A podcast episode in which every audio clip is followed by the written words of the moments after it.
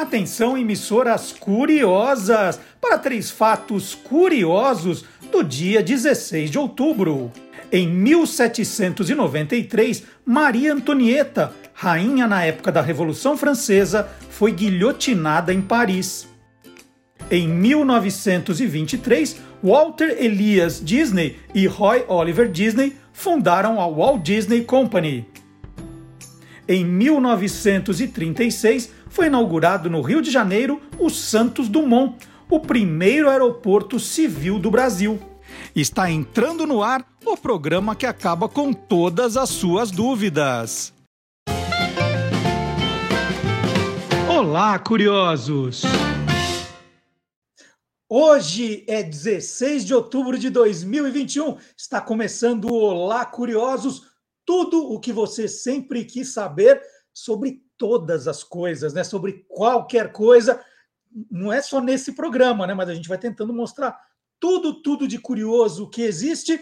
E as manchetes de hoje são uma conversa com o criador do Museu do Dodge. Olha que legal! Os botões Brianese, gente, estão de volta. Cinco podcasts apresentados por VJs da MTV, ex-VJs da MTV com o professor Marcelo Abud. E comemora o dia do anime com a gente, Silvio Alexandre e o seu universo fantástico. E por que as lagartixas não caem da parede, hein? Fica ali penduradinha, né? Por que, que elas não caem? Guilherme Domenichelli vai responder. Tudo isso e muito mais no Lá Curiosos, que começa agora. E eu vou pedir licença para vocês para fazer uma homenagem a uma tia muito querida que eu perdi na semana passada, é, que muita gente que acompanhava o Você é Curioso, que ia nas comemorações do programa, com certeza conheceram. Minha tia Maria Cândida faleceu na sexta-feira, dia 8 de outubro, e eu fiquei muito triste porque, além de uma tia queridíssima, eu perdi uma, uma pessoa que amava ouvir o programa, é, e, e, tinha até uma, uma brincadeira minha, né? Que eu, quando terminava o programa, eu esperava cinco minutos. E eu falava assim: não, se o programa de hoje foi bom mesmo, que a gente fica com aquela sensação, nossa, hoje o programa foi demais, né? Eu ficava esperando um pouquinho, e aí vinha lá a ligação, né? Tia Maria Cândida. Ai, mas eu adorei o programa, e ela comentava, e falava de tudo que ela gostou. É, e aí, diz para Silvânia que eu adorei, que não sei o quê, e comentava, e ficava toda feliz.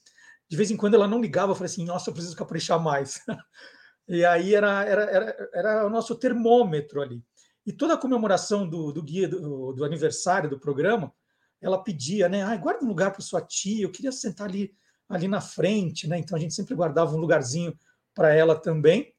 E, e até eu, eu escrevi que numa dessas comemorações, é, ela, ela chegou assim de lado, né, foi me cumprimentar, e ela me entregou um saquinho plástico com um trevo de quatro folhas seco, né, que ela falou que ela guardava aquilo com ela para dar sorte. Ela me entregou de presente e falou: olha, é para te dar muita sorte. E eu digo que eu escrevi isso na, no meu no meu Instagram, né, no MD Curioso, que sempre me deu muita sorte, muita, muita sorte. O trevo está sempre comigo né? E só não deu na, na sexta-feira quando eu recebi essa notícia. Agora, então, tia, em vez de eu ficar triste aqui, né? Puxa, saber que, que eu vou perder a minha maior ombudsman, aí eu dedico esse programa para você. Então, esse programa é para minha tia Maria Cândida. E, e, e, e, no meio do programa, no quadro Tô Lendo, eu vou destacar um livro, uma preciosidade que ela me deu. Um livro que eu tenho guardado aqui há muito tempo também, que eu ganhei de presente dela, que tem muito a ver com a história dela e agora com a minha, né? Porque ela me deu esse livro de presente, uma, uma raridade, uma preciosidade. Então, daqui a pouquinho, Tia Maria Cândida, onde a senhora estiver aí, curtindo o programa, eu sei que eu não vou receber a sua ligação, né? Mas com certeza a sua energia, a sua vibração vão estar hoje aqui comigo. Então, vamos lá e, e aproveitar esse momento é, para falar de dois aniversariantes da semana. Marcelo Alencar, Marcelo Alencar, que teve um probleminha de saúde, está se recuperando aí, está magrinho agora, está bonito, hein, Marcelo Alencar? Fez aniversário no dia 12 de outubro. Marcelo Alencar tinha que ter nascido mesmo no dia das crianças, não, não teve jeito, né? Tinha que ser. É... E a Silvânia Alves, gente, fez aniversário ontem. Falei com a Silvânia. Parabéns, Silvânia Alves. Que alegria. Silvânia fez mais uma primavera. Não vou revelar quantas são. Eu sou uma pessoa muito discreta, mas. Ai, Silvânia. Está é, quase me alcançando, hein? É, parabéns para a Silvânia, parabéns para o Marcelo Alencar. E todo aniversário da Silvânia, vocês vão lembrar, eu aprontava alguma com ela. Né? Eu tinha que aprontar alguma coisa com ela. Como ela agora não está aqui do meu lado para aprontar, eu vou resgatar que, na verdade, a Silvânia é essa grande radialista, comunicadora, mas o sonho da Silvânia era ser cantora, né? Vamos falar a verdade. Ela queria palco, cantar. E, e ao longo dos 19 anos que nós estivemos juntos no Você é Curioso, nós demos várias oportunidades para a Silvânia soltar esse lado musical, para ela mostrar todo o seu talento. Inclusive, a gente brincava que nós íamos fazer o, um CD, né, um disco, um álbum, com duets, a Silvânia cantando com artistas conhecidos. E uma dessa, um, um desses artistas foi o Silvio Brito. Ela cantou junto com o Silvio Brito e o nosso arquivo Antônio Mir. O Antônio Mir tem tudo guardado. A história. Se um dia alguém quiser fazer um documentário sobre o Você é Curioso, Olá Curioso, procurar o Antônio Mir. Porque falou assim: Mir, eu preciso de foto de, dos aniversários do Você é Curioso. Ele tem. Ele tem tudo, tudo. É, eu tenho tudo bagunçado, o Mir tudo guardadinho, ele sabe onde está cada coisa, a gente é impressionante. Então eu falei, o Mir, vamos resgatar a Silvânia cantando com alguém? Ele falou, Silvio Brito, foi o melhor, que a gente roda agora. Parabéns, Silvânia Alves! Do John Denver, né? Perhaps Love. Vamos lá, Silvânia. É a sua consagração hoje. Perhaps love is like a resting place, a shelter from the storm. It is easy to give you comfort, it is there to keep you warm. And in those times of trouble, when you're most alone, the memory of love you bring you O amor talvez é como o sol nas trevas de alguém. O amor é dar abrigo se a tempestade vem. E quando tudo é escuro e a vida é solidão, o amor é que ilumina o coração. O amor, quem sabe, é como a flor. Talvez o mal me quer Pra qualquer um é dor, é um jeito de querer. Tem gente que até mesmo diz que amou e é infeliz. E a gente que se cansou e nunca mais tentou. O amor talvez se faça de conflitos de paixões, ou das cinzas que eram palhas resquícios, ilusões. Mas se eu viver mil anos e então recomeçar, lutando pelo amor, vais me encontrar. Nossa, um momento especial aqui. Olha perdi um pouquinho aí no meio. Ah, eu Olha também errei muito. Só, hein, Silvana? Mas, sua consagração hoje. É, é pra mim assim, também. Se for medir minha pressão agora, tá uns 20, assim, né? Morrer de vergonha. Eu gravei essa versão muito tempo atrás. Então tá aí nossa mensagem de feliz aniversário para Silvânia Alves. Eu avisei ontem na ligação que fiz para ela, Silvânia, assiste o programa, por favor, vai ter homenagem para você.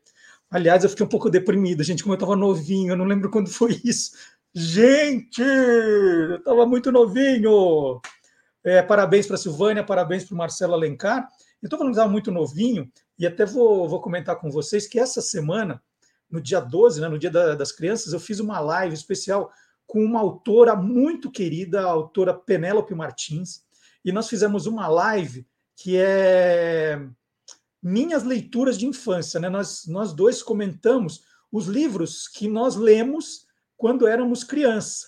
E quem quiser assistir pode entrar no Instagram da Penélope, é esse Penélope underline Martins, porque está salvo o vídeo inteiro. É uma horinha de, de conversa e eu fui mostrando. É, eu tenho algumas coisas guardadas dos, dos livros, das revistas, dos quadrinhos que eu lia quando era criança. A Penélope também deu um show falando das leituras dela. Então fica o convite. Penélope underline, Martins, tá lá o nosso vídeo. Foi no dia 12 de outubro. Quem quiser assistir, né? Tá feito o convite. Estou adorando o programa, tá? Uma coisa muito, muito legal. Então agora vamos lá. Agora uma notícia quente. Notícia quente com Gilmar Lopes. E ele já vai dizer de cara se essa notícia quente é verdadeira ou farsa. O Gilmar Lopes, criador do site etraçofarsas.com, um dos primeiros, um dos primeiros a checar os fatos. Vamos lá, Gilmar Lopes.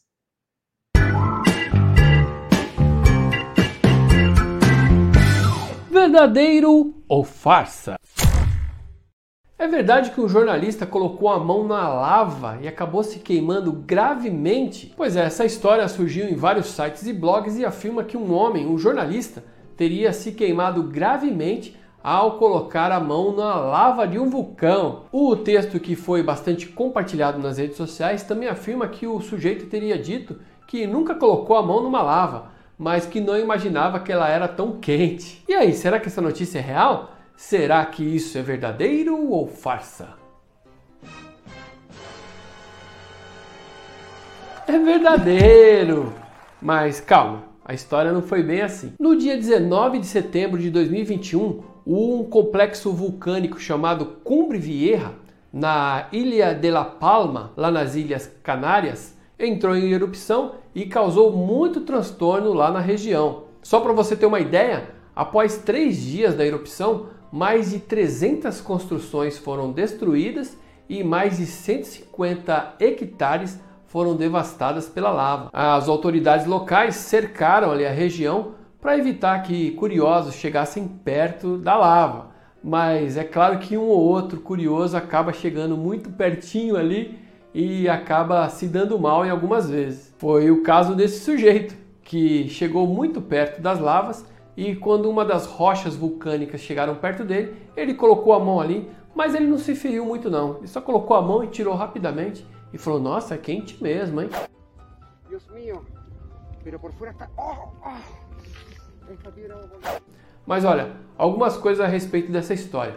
Ele não era repórter de nenhuma TV e ele não ficou gravemente ferido. Acontece que esse cara publicou na sua rede social esse vídeo e aí uma TV lá das Ilhas Canárias acabou compartilhando e muita gente começou a achar que ele era repórter daquela TV mas não tem nada a ver. Então, amiguinhos curiosos, essa história afirmando que um repórter teria se queimado gravemente após colocar a mão na lava de um vulcão é verdadeira, mas é exagerada. Ele, na verdade, era um curioso que chegou ali perto da lava e colocou a mão numa rocha ali e machucou a palma assim, ó, da sua mão. Não foi nada tão grave, mas as autoridades locais explicam que é muito perigoso você chegar perto da lava, hein? Fique esperto. E aí, você quer saber se o que está rolando na internet é verdadeiro ou farsa? Então entra lá no www.e-farsas.com.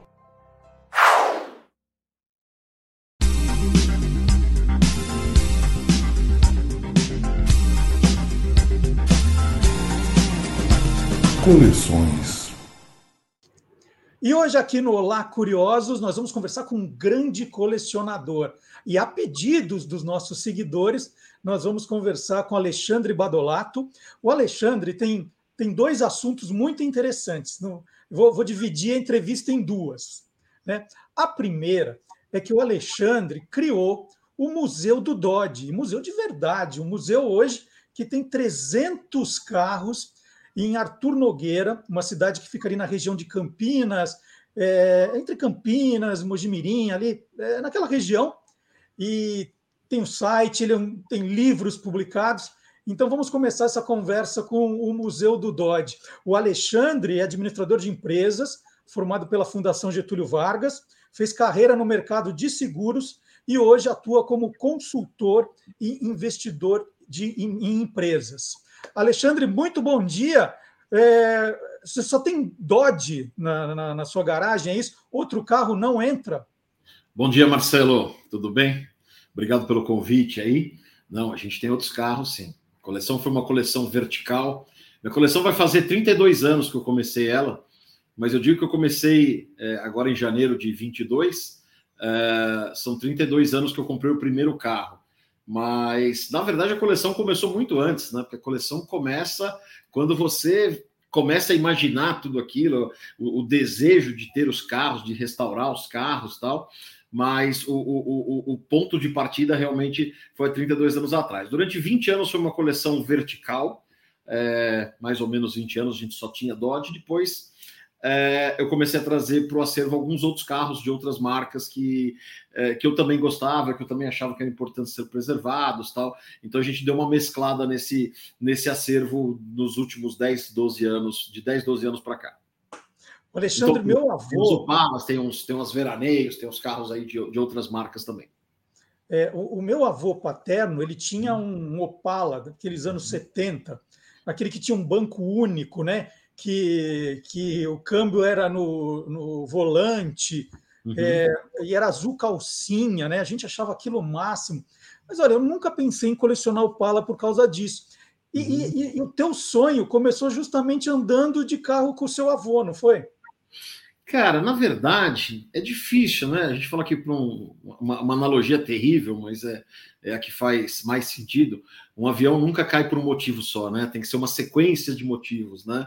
Então eu acho que tinha um. É, é, o meu avô, meu pai, meu pai nunca teve Dodge, é, o meu avô materno teve é, Dodge nos anos 70, que eu gostava muito, mas eu acho que foi um pouco dessa experiência sensorial de andar nos carros, é, de ver o carro na rua, o design, é, as propagandas muito ousadas que a Chrysler fazia na época, o, o gló, gló, gló, né, que é o barulho. Cara, é uma das poucas coisas, o automóvel, das poucas coisas que a gente usa todos os nossos sentidos, né? É, é a visão, é o olfato. Eu digo que Dodge tem cheiro de Dodge, é o tato do volante, dos bancos, né?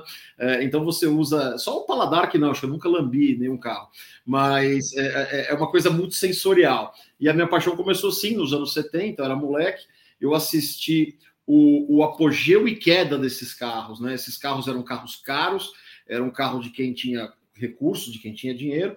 E, e depois da, da, primeira crise do petróleo, e principalmente após a segunda crise do petróleo, esses carros tiveram uma desvalorização brutal e a gente escutava histórias de pessoa que comprou um Dodge trocou por uma gaiola de passarinho, é, por, um, por um 3 em 1, é, por um gravador mono, né, é, que ganhou de graça desde que levasse embora. Os carros caíram em desuso e eu vi esses carros que até muito pouco tempo era objeto de desejo de consumo é, é, é, virarem, virarem sucata. E eu tinha muita vontade de ter um e tinha aquela angústia, né? O, o, o colecionador é movido pela angústia, né? O americano usou, um, usou um, é, criou um termo legal para isso, né? Que é o FOMO, Fear of Missing Out, né? O medo de ficar sem, né?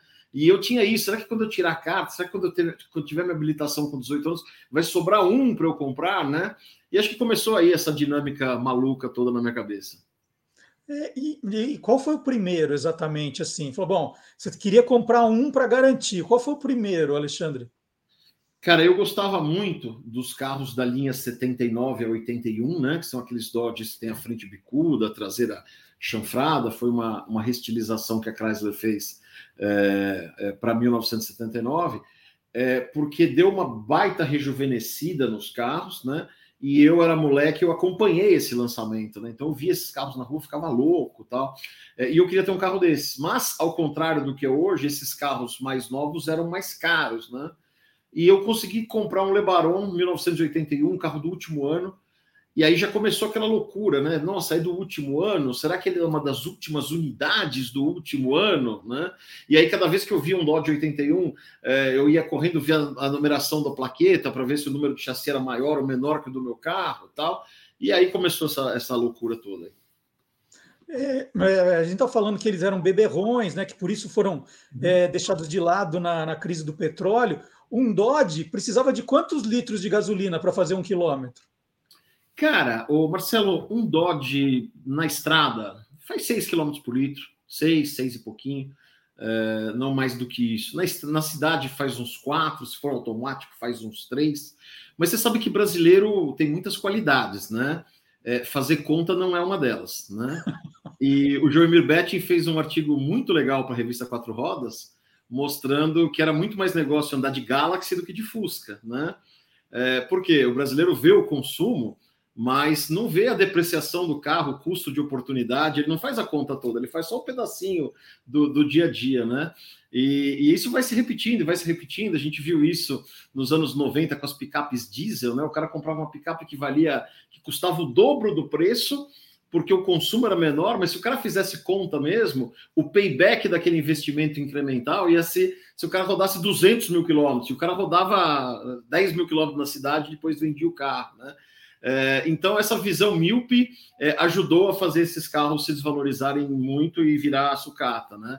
Tem um filme dos Trapalhões, quer dizer, vários filmes da época, mas tem um dos Trapalhões especificamente que o Didi pega um Dodge Dart Coupé 1971, é, a cor verde oliva douro, carro zero, zero quilômetro, e ele pega uma pedra, ele destrói o carro, ele pula em cima do capô, né? Então, é, é, mostra muita destruição desses carros o quanto ninguém queria. A, gente sabe, Alexandre, que um, o, quem é colecionador tem um grande problema de espaço, Sim. né? É, porque você vai juntando uma coisa, uma peça, outra aqui. Uma coisa é colecionar carrinho Hot Wheels, que é pequenininho. Você coleciona um dos maiores artigos que tem. Como é que você começou a lidar com o problema de espaço quando você de fato virou um colecionador de Dodges? Marcelo, nada tá tão ruim que não pode ser pior, né? Eu conheço umas pessoas que colecionam caminhão e ônibus. Então, o meu problema não é o pior, é quase o pior de todos, né? Cara, é, realmente era o maior problema onde guardar. Eu acho que muita, muita gente tem vontade, tem o desejo de ter um segundo carro, um terceiro carro, um quarto carro, e, e esbarra na questão do espaço, principalmente as pessoas que moram nos grandes centros como, é, como eu, né?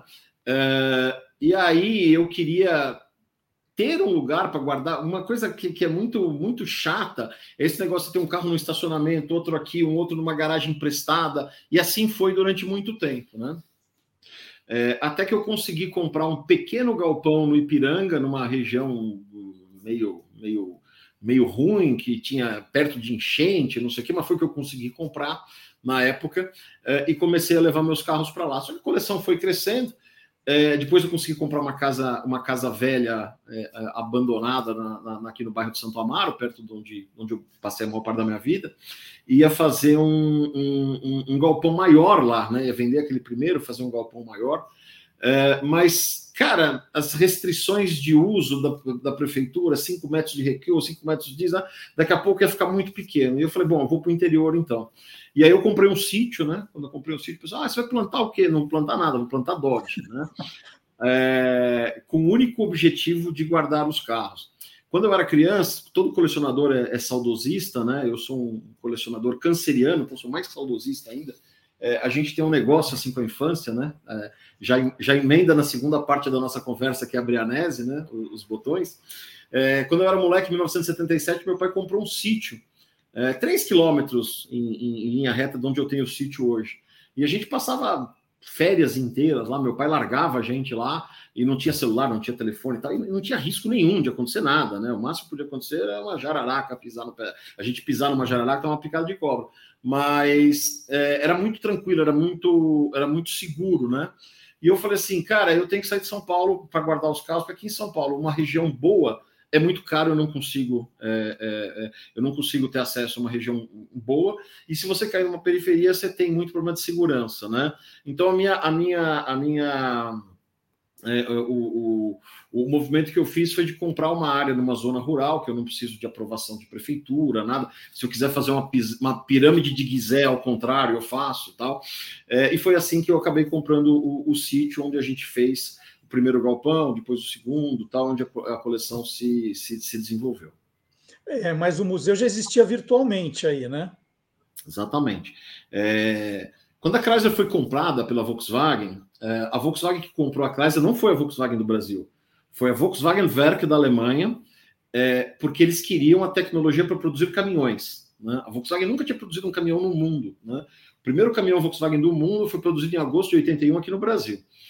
É, que basicamente era um, um, um, caminhão Dodge, né, é, com uma caçamba MAN e um, e um emblema Volkswagen, né, mas era chassi Dodge, é, mecânica toda Dodge e tal. Então a Volkswagen queria isso, não queria os automóveis. E, e, quando, e quando essa compra aconteceu, tudo que era relacionado aos automóveis foi jogado no lixo, literalmente, né? É, a gente teve contato nas últimas décadas com muitos ex-funcionários e a, a, a, a, orientação era joguem tudo fora. Né?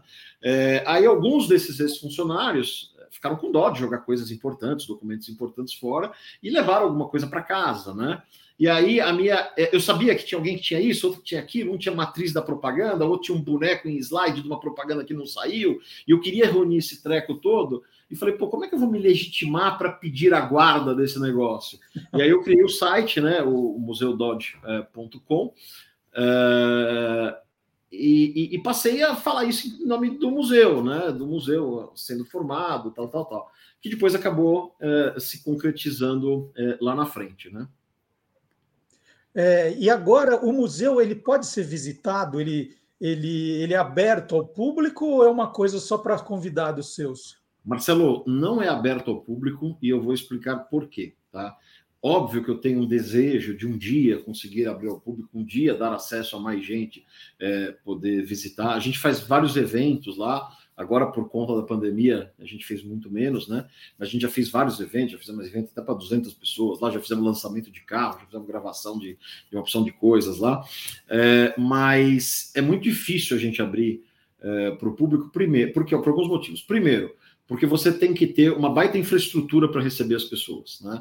Então, os carros precisam ficar um pouco mais afastados, a gente precisa mexer é, na parte de segurança, é, tem questão de acessibilidade, tem que ter um número de determinado número de banheiros, tem que ter um determinado, tem que ter um lugar para as pessoas comerem. É, você, você acaba tendo uma necessidade de uma, de uma estrutura que te gera um investimento relativamente alto, um custo fixo, que é o pior, né? É, e depois o brasileiro não tem é, é, o hábito de, de, visitar museus. Né? É, eu vou dar um exemplo real é, e próximo da gente, que é o Museu da TAM. O Museu da TAM na cidade de São Carlos, ele ficou aberto por mais de uma década. É, em algum momento ele passou por uma reforma. Eu fui duas vezes, eu não sou muito ligado em aviação, mas eu fui duas vezes. Fui uma vez antes da reforma, uma vez depois da reforma. Quando ele fechou para a reforma e reabriu, cara, parecia que estava um negócio da Disney. Tinha um balcão de embarque, você entrava, passava toda a história da aviação, da TAM, disso. Aí você desembarcava aquele monte de aviões e tal. É, tem mais um. A coleção no avião também é pior ainda, né? Eu não falei disso. E aí, cara, era um negócio espetacular. Você sabe por que, que o Museu da TAM fechou? Porque não tinha público. Ninguém ia visitar.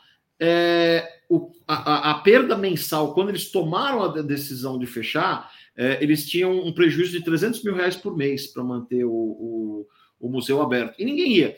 Aí, quando fechou, começou um monte de viúva, né? Os amigos meus que são apaixonados por aviação. Que absurdo, fechou o Museu da TAM, não sei o que tal. É um absurdo. Quantas vezes você foi lá? Ah, eu nunca fui.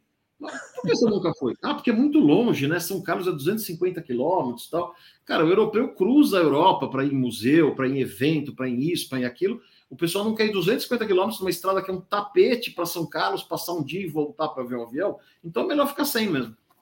E, e, é, e é, de fato era um museu lindíssimo. Eu fui duas é. vezes depois da, da reforma, mas as duas vezes, quando eu estava indo para o interior, eu falei assim: vou aproveitar e parar no museu, ou, ou, ou indo ou uhum. voltando, nunca indo. É. Exatamente, agora te entendo. Não é, não, é, não é, da nossa cultura fazer isso, né? É. Ah, hoje nós vamos para o museu, eu vou pegar um hotel lá, depois vou comer num lugar, vou voltar para São Paulo, vou passar um sábado e domingo. Isso não está não tá enraizado na gente. Né? Uhum. E, e, tudo bem, eu, eu entendi que você precisa de uma infra, uma infra bem grande para abrir para o uhum. público, mas você precisa também ter custos para manter 300 carros ali, né? Você tem um mecânico que fica ali é, ligando todos uma vez por semana. É, como é que é a tua infraestrutura para a coleção, Alexandre? Ah, eu vou te responder, mas eu vou fazer um preâmbulo antes, explicar um pouco esse número de 300 carros, né? Que senão o pessoal pode falar, nossa, o cara tá doido. Na verdade é o seguinte, o acervo total da coleção hoje, sim, tem 300, tem em torno de 300 carros, né? Foram carros que a gente foi comprando é, ao longo desses 30 anos, né? Sempre antes das valorizações. Então tem muita carcaça, tem muito carro que a gente comprou, tem muito carro que a gente ganhou, né? Esses dias mesmo eu ganhei, sei lá, eu ganhei um Dojinho que eu vou buscar daqui duas semanas, é, ganhei um Mons SR que eu não vou buscar porque é inviável a restauração dele é, em termos financeiros. É, é então tem muita carcaça para ser restaurada, coisa que a gente comprou, é, que eu, eu, tive a visão de comprar antes de se valorizar, eu percebia que eram carros que tinham, por exemplo, os Opalas SS, né? Os Opalas SS6 é, a gente via que aparecia muito, era muito difícil aparecer um Opala SS6 de fábrica, né? Não um Opala SS 4 cilindros que alguém colocou um motor 6 cilindros. Um carro que saiu lá de São Caetano com motor 6 cilindros. Era muito difícil achar uma carcaça desse carro. E quando aparecia, eu comecei a comprar mesmo restaurando os Opalas. Então consegui montar um acervo bacana de Opalas SS, uma parte já restaurada, uma parte ainda para restaurar. Então foi assim que a gente fez esse número. E eu falo que manter uma coleção é administrar a escassez, né? Não importa quanto você tenha de recursos, sempre vão ser menos do que você precisa é, para uma coleção. Então a gente tem uma baita escassez de recursos, uma baita escassez de mão de obra, uma baita escassez de tempo, porque eu preciso eu preciso trabalhar para caramba, né? Por exemplo, a TAM não conseguiu manter o, o, o museu tendo uma TAM por trás. É, como é que eu vou manter um negócio tendo só eu, né? Só o meu trabalho é, para fazer? Então a gente faz realmente muito com pouco. É, eu tenho como funcionário meu mesmo, eu tenho só um caseiro que mora lá no sítio e que ele foi contratado para ser um caseiro. Ao longo de uma década, ele se apaixonou pelos carros, fez curso de mecânica no Senai por conta própria e tal, e hoje já está mais mecânico do que caseiro. Tem a esposa dele que cuida da limpeza, né? Então a gente tem feito algumas pequenas manutenções lá, a gente mantém tudo limpo. E, cara, a gente vai fazendo a medida do que dá, né? É, por exemplo, fomos gravar na casa do Ronivon. Pô, vamos pegar três carros. A gente pegou três carros que eram legais e dar uma boa, uma boa, uma boa encerada, dar uma ativada no carro, tal. Levamos os carros para lá. Ah, agora vamos para um evento. Eu queria com esse carro. Agora são 50 anos do lançamento do Dodge Charger RT. Vamos pegar esse daqui, vamos reativar ele, vamos funcionar, vamos dar, dar uma lambida nele, vamos tal. E é o jeito que a gente faz. A gente tenta fazer com, com o menor custo fixo possível é, para poder conseguir continuar fazendo. E, e, restaurar é uma das coisas que você gosta, você faz, entende tudo, assim, fala, não, esse é o meu, é o meu hobby, é, é a restauração. Como é que funciona isso, Alexandre? É, eu, eu, eu criei uma reputação por salvar carros insalváveis, né?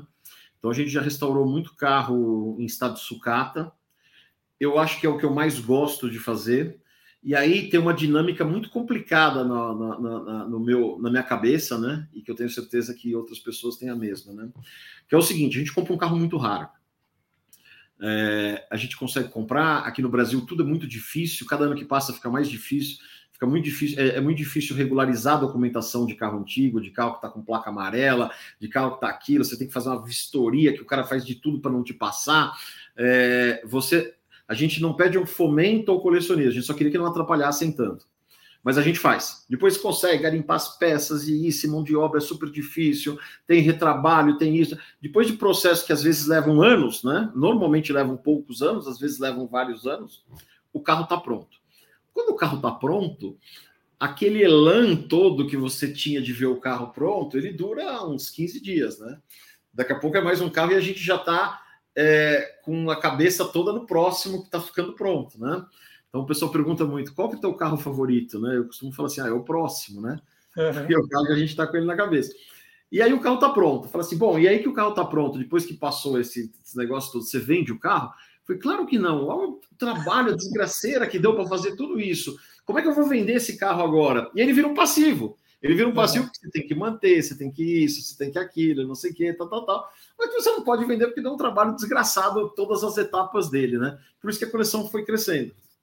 Eu achei que você ia falar que tem um contador só para cuidar só dos teus IPVAs, não tem, não?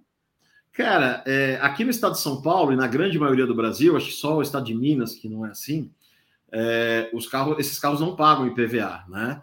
Então, um carro com mais de 20 anos no Brasil, no, no, no, estado de São Paulo, não paga IPVA. Então, pelo menos IPVA não é uma preocupação minha. Mas se eu soubesse que a coleção tiver, ia ficar desse tamanho, eu tinha montado uma PJ para jogar todos os carros na PJ tal. Eu vira e mexe tem um problema, porque é, a gente compra um carro, o carro está desmontado. Aí é, você não pode transferir para o teu nome, porque você tem que fazer uma vistoria como se o carro tivesse apto a rodar, né? E aí você não pode fazer essa vistoria porque o carro não está para rodar. Aí o dia que o carro está pronto, o dia que você fez tudo que fez, tá, já passaram os 30 dias, você toma uma multa de averbação. Cinco pontos na carteira do rapaz aqui, porque os carros estão no meu nome pessoa física. Então, são muitas dificuldades que a legislação é, traz para a gente, até porque a legislação não foi feita para o colecionador, foi feita para a massa das pessoas. A gente que está fora da, da, curva, né? É, a gente sofre de todos os jeitos. Mas sim, se eu pudesse voltar atrás, uma das coisas que eu faria é ter montado, aberto uma PJ para jogar esses carros todos numa PJ. Ah, por que, que você não faz agora? Imagina pagar as taxas de transferência, processo de transferência de todos esses carros. Não, deixa assim. Bom, vamos terminar o primeiro tempo dessa conversa com, o Alexandre Badolato. Vamos só, vou só contar então agora. Museu do Dodge é, uhum. Quem quiser conhecer, você tem canal no YouTube, Instagram, como é que funciona? É, é, não está aberto ao público, mas as pessoas ah. podem ver os carros, assistir aos vídeos. Cara, eu sempre tive essa, eu sempre tive essa vontade é, de me comunicar e de mostrar o que a gente está fazendo é, com o objetivo tácito de subverter as pessoas a fazerem a mesma coisa, né? Então, assim, é, incentivar as pessoas, e um monte de gente me procura, putz, depois que eu comecei a acompanhar o teu trabalho, comprei um carro assim, comprei um carro assado, comprei um Fusca para minha avó, né? é, eu acho que isso é muito legal, essa preservação é, dessa cultura, dessa cultura automotiva, né? Que hoje o automóvel é um vilão, né? É, eu acho que é uma coisa bacana. Então, eu sempre tive isso, eu fiz, eu fui me atualizando é, de acordo com que as coisas iam acontecendo. Eu tenho dois livros, né? Dodge Histórias de uma Coleção, Dodge Mais Histórias de uma Coleção. É, depois eu tive um blog durante muito tempo. E aí eu comecei, eu achei que o YouTube era mais dinâmico do que o blog. Eu tenho um canal no YouTube que é AG Badolato, e lá eu coloco vídeos de tudo que a gente está fazendo. Né? Tem alguns vídeos que mostram o museu como um todo tal, mas tem, tem os vídeos dos, das restaurações, dos processos que a gente está fazendo. Eu digo que são as angústias e alegrias de se manter uma, uma coleção de automóveis. Muito legal. Então, olha, esse foi só o primeiro tempo. Eu vou pedir para o Alexandre esperar um pouquinho, né? Vamos tirar ele aqui da, da, do ar, né? Tirar ele da, da tela principal. vou pegar um café, tá? Isso, boa ideia. Sim. E daqui a pouco ele volta, que nós vamos falar dos botões Brianese. Atenção, vamos. quem é, é, colecionador, né? É, é agora vai mexer com memória afetiva de muita gente. Uhum. Eu tenho alguns aqui para mostrar também. Então, daqui a pouquinho, o Alexandre volta para a gente falar do, é, ele é o homem que trouxe de volta, que ressuscitou os botões Brianese. Então agora nós vamos chamar, Alexandre, você vai pegar o café. Eu vou lá. a gente vai chamar agora o professor Fábio Dias, é hora do Clube do Jingle aqui no nosso programa.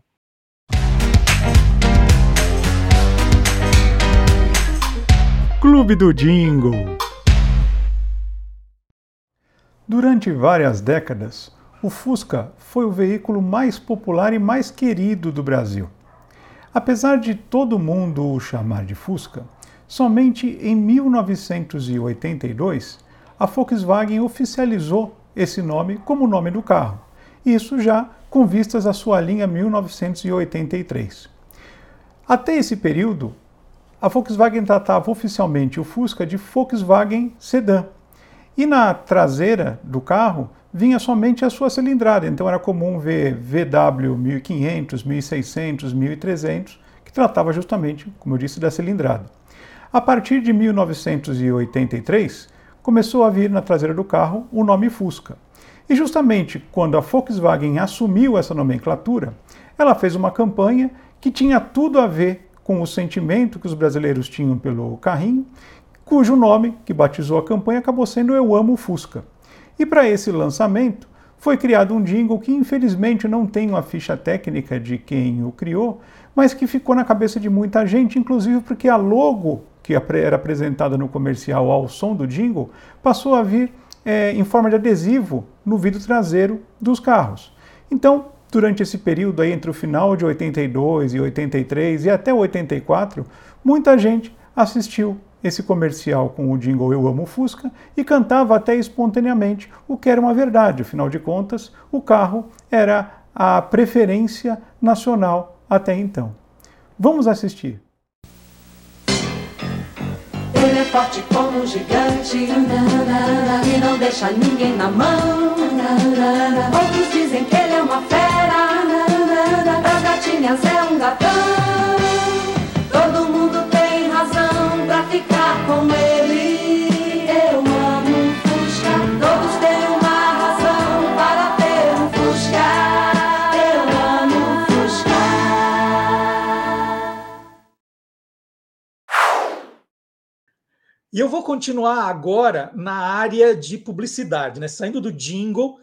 vou falar de uma sacada no mercado publicitário, né? Que tem de, de criar um produto, de pegar o público naquela ocasião. E eu começo dizendo assim: quem nunca, né? Quem nunca correu até o armário da cozinha, até a geladeira e pegou lá um frasco de ketchup para fazer às vezes de sangue na hora de ir numa festa fantasia, por exemplo, né? Põe umas roupas, aí suja de ketchup, parece que está todo ensanguentado, parece que saiu de uma prova do, do, do Round Six aí, do, do Squid Game na Netflix, né? Está todo mundo falando. É, a Heinz, né, que está tendo muita sacada ultimamente, reconheceu que poderia faturar um pouco mais com isso, né? E colocou nos mercados, mas por enquanto só no mercado americano, o Tomato Blood Ketchup, que é alguma coisa como o, o ketchup de tomate é, sanguinolento, vamos dizer assim. Né? uma brincadeira. É uma edição limitada está sendo vendida apenas nos Estados Unidos até o Halloween, né? a festa do Dia das Bruxas, que acontece no dia 31 de outubro. Eu espero que ninguém tenha esquecido o que acontece também no dia 31 de outubro, tá? Hashtag fica a dica. E aí, o Asleg Gibson, não, a Asleg Gibson, diretora da marca, disse: Acreditamos que se você tem uma embalagem de Heinz em casa, você já tem uma fantasia. Né? Essa é a ideia. O ketchup é igualzinho, o que vem dentro é igualzinho o ketchup tradicional. Apenas a embalagem ganhou um ar mais fantasmagórico. A gente tem um videozinho para mostrar como é que ficou. Vamos ver?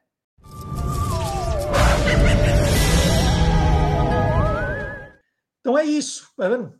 É, sacadas né, de ocasião que acabam conquistando um, um público aí. E agora, atenção, vamos sair do, do sangue, né? Vamos sair dessa parte san, sanguinária e vamos mostrar que o mundo inteiro é curioso.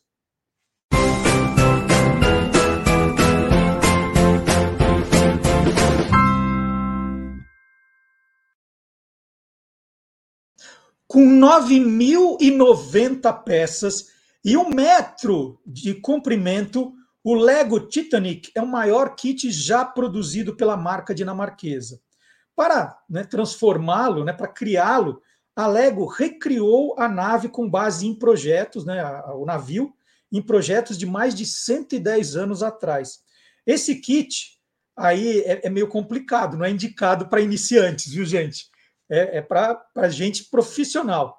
A réplica foi projetada ainda para ser desmontada, revelando características como a famosa grande escadaria da primeira classe, o deck D e o salão de jantar.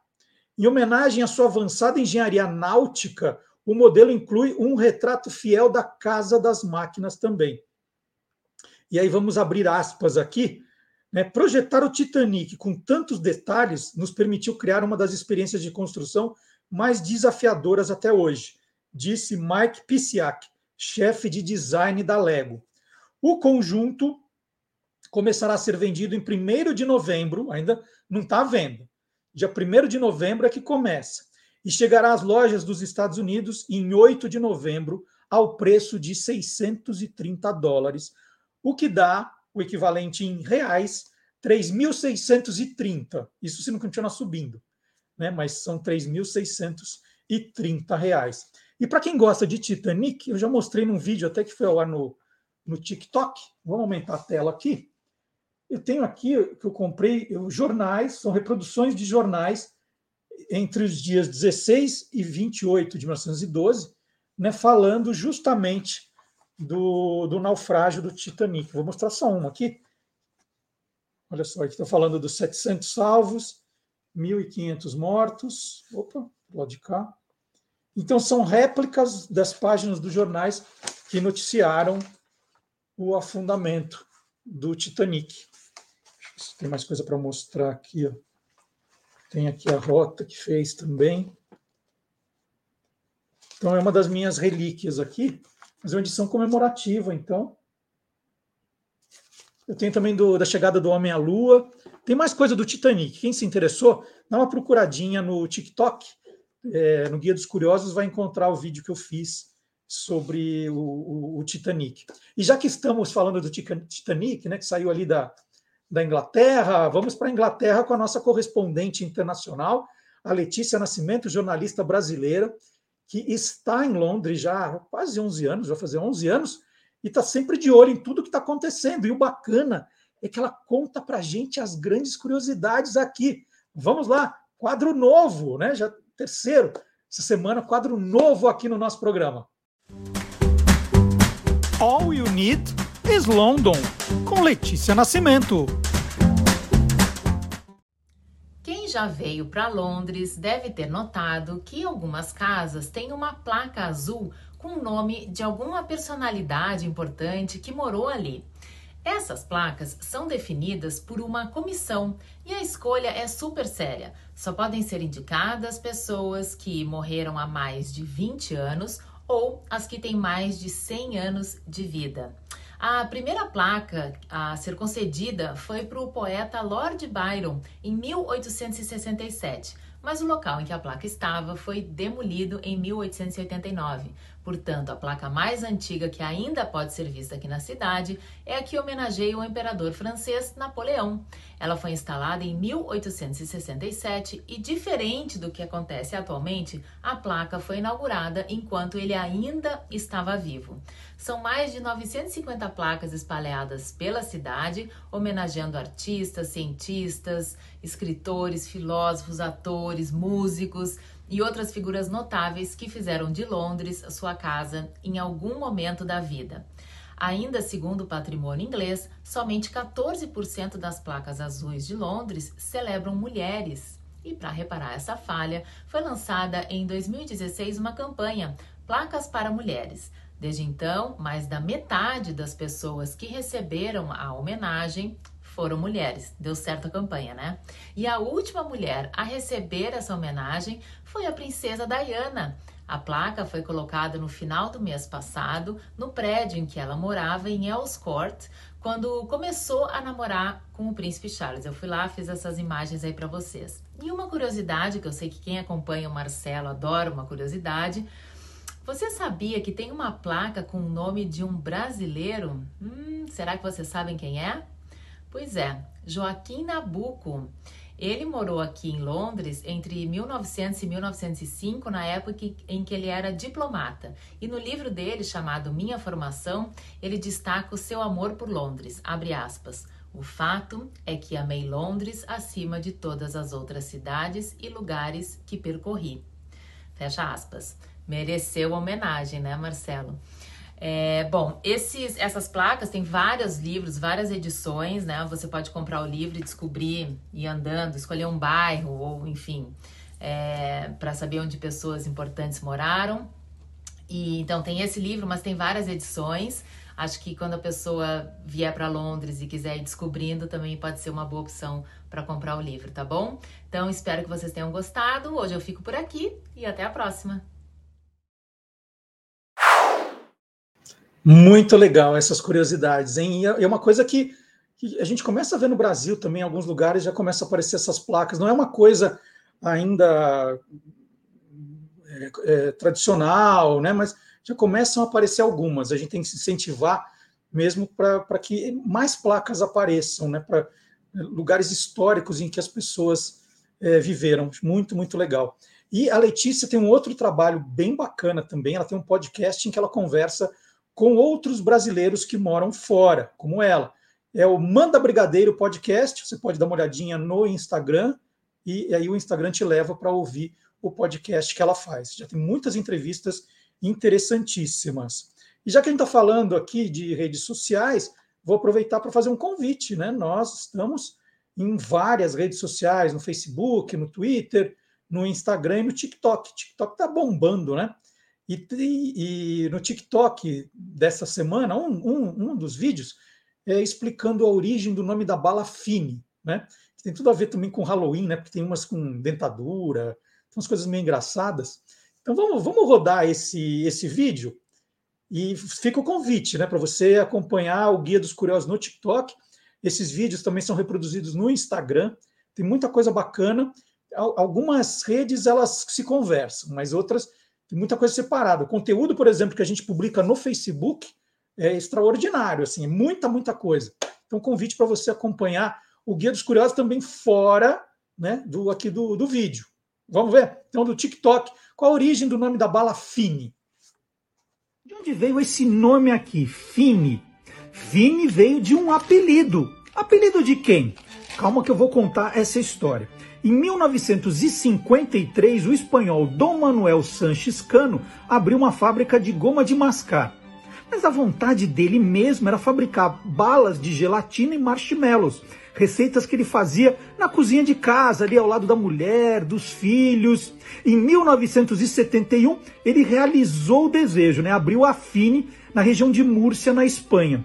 Dona Josefa, mulher de Dom Manuel, tinha o apelido de Fina, né? e de Fina veio o Fini. A marca chegou ao Brasil em 1998 e abriu aqui a primeira fábrica em 2001. Gostou? Então, deixa um coraçãozinho para mim aí, ó. Ah, deixa vários. Deixa vários coraçõezinhos, o que você acha? Ah, coraçõezinhos.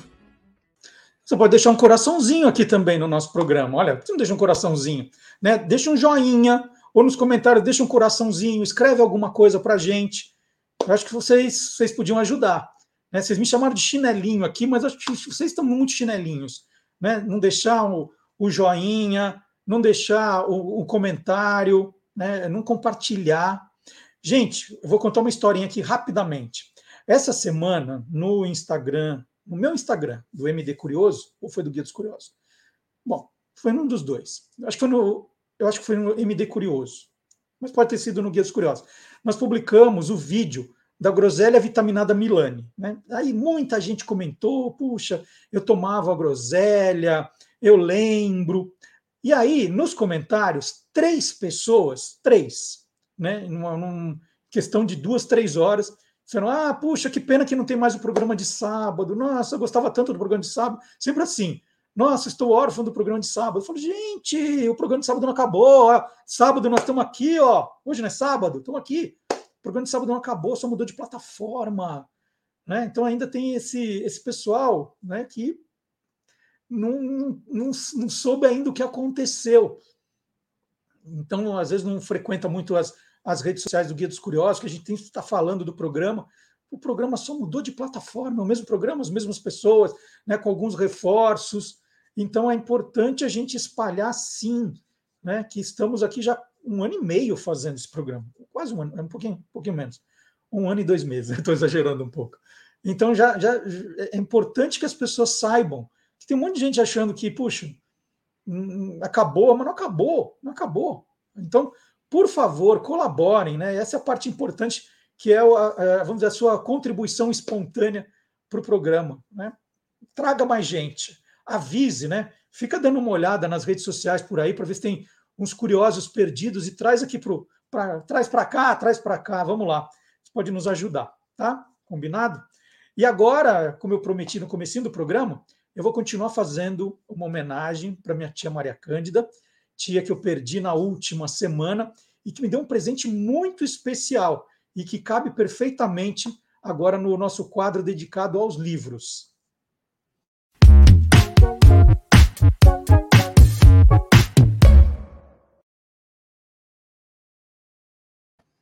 Bom, o livro é esse aqui, Os Reis do Futebol, né, do Araquém Patusca. É um livro de 1976. E eu vou contar o que esse livro tem de especial, porque ela me deu. Mas vamos começar contando a história do Araquém Patusca, que o Araquém Patusca é o autor do livro, né? Eu vou contar um pouquinho da história dele. O Araquém Patusca, ele tem já uma curiosidade logo de cara. Ele entrou para o futebol aos 15 anos de idade. Ele era filho de um dos fundadores e do primeiro presidente do Santos, Cisino Patusca. Ele estava vendo lá, ia, ia, ter um jogo amistoso, Santos e Jundiaí. E aí, antes do jogo, um jogador do Santos passou mal, e aí olharam para o lado e pediram para o Araquém entrar no lugar dele. Né? Um moleque, ele estava lá, 15 anos. Aí o Araquém marcou quatro dos cinco gols do Santos. Um empate de 5 a 5 contra o Jundiaí, ele marcou quatro. Aí ele ficou. E o Araquém Patusca se transformou no grande ídolo do Santos antes de Pelé. Acho que não tem foto do Araquém aqui para mostrar. Mas daqui a pouco a gente pega uma aqui na pegar um nosso arquivo e eu jogo aqui. E aí ele jogou no clube em dois momentos. De 1923 a 1929 e depois de 1935 a 1937. Nessas duas passagens pelo Santos, ele marcou 177 gols em 193 partidas. E ele fez parte do ataque dos 100 gols em 16 partidas do Campeonato Paulista de 1927, o que deu uma fantástica média de 6,5 gols por jogo. Desses 100, 31 foram marcados por ele. Bom, esse é o Araquém Patusca. essa história não tem nada a ver com o livro. O livro aí fala quando o Araquém foi emprestado pelo Santos para participar de uma excursão à Europa em 1925 pelo Paulistano. O Clube Atlético Paulistano tinha um time de futebol, né? depois não se profissionalizou, mas teve um time de futebol que era muito bom ali no, no começo do futebol em São Paulo. E aí o Araquém, nessa excursão, jogou ao lado de Friedenreich, por exemplo, né? E, e, e, o ótimo desempenho fez com que eles fossem aclamados na Europa como Le Roi de Football, né? os reis do futebol, pelos jornais franceses. E aí o Araquém, muito tempo depois, resolveu, com a ajuda né, de algumas pessoas, são citadas aqui, escrever um livro sobre essa excursão. Então, o livro Os Reis do Futebol conta a vitoriosa excursão que o Clube Atlético Paulistano realizou na Europa em 1925. Os jogos foram realizados na França, na Suíça e em Portugal. Foram 10 jogos em 43 dias.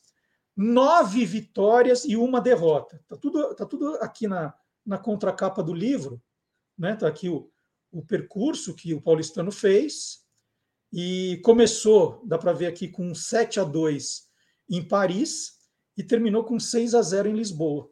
Então está tudo explicadinho aqui no livro. Né? Agora, por que, que esse livro é tão especial? E eu digo que é um presente que minha tia Maria Cândida me deu, que eu guardo com muito carinho. Porque um tio dela, que eu conheci, Nestor de Almeida, foi o primeiro goleiro da história do São Paulo, né? ele jogava no Paulistano, na excursão. Ele fez parte dessa excursão, Nestor de Almeida, né, que, foi na, é, que nasceu em 1907, dia 23 de fevereiro, na cidade de Santos, e foi revelado no Paulistano. Então, está aqui.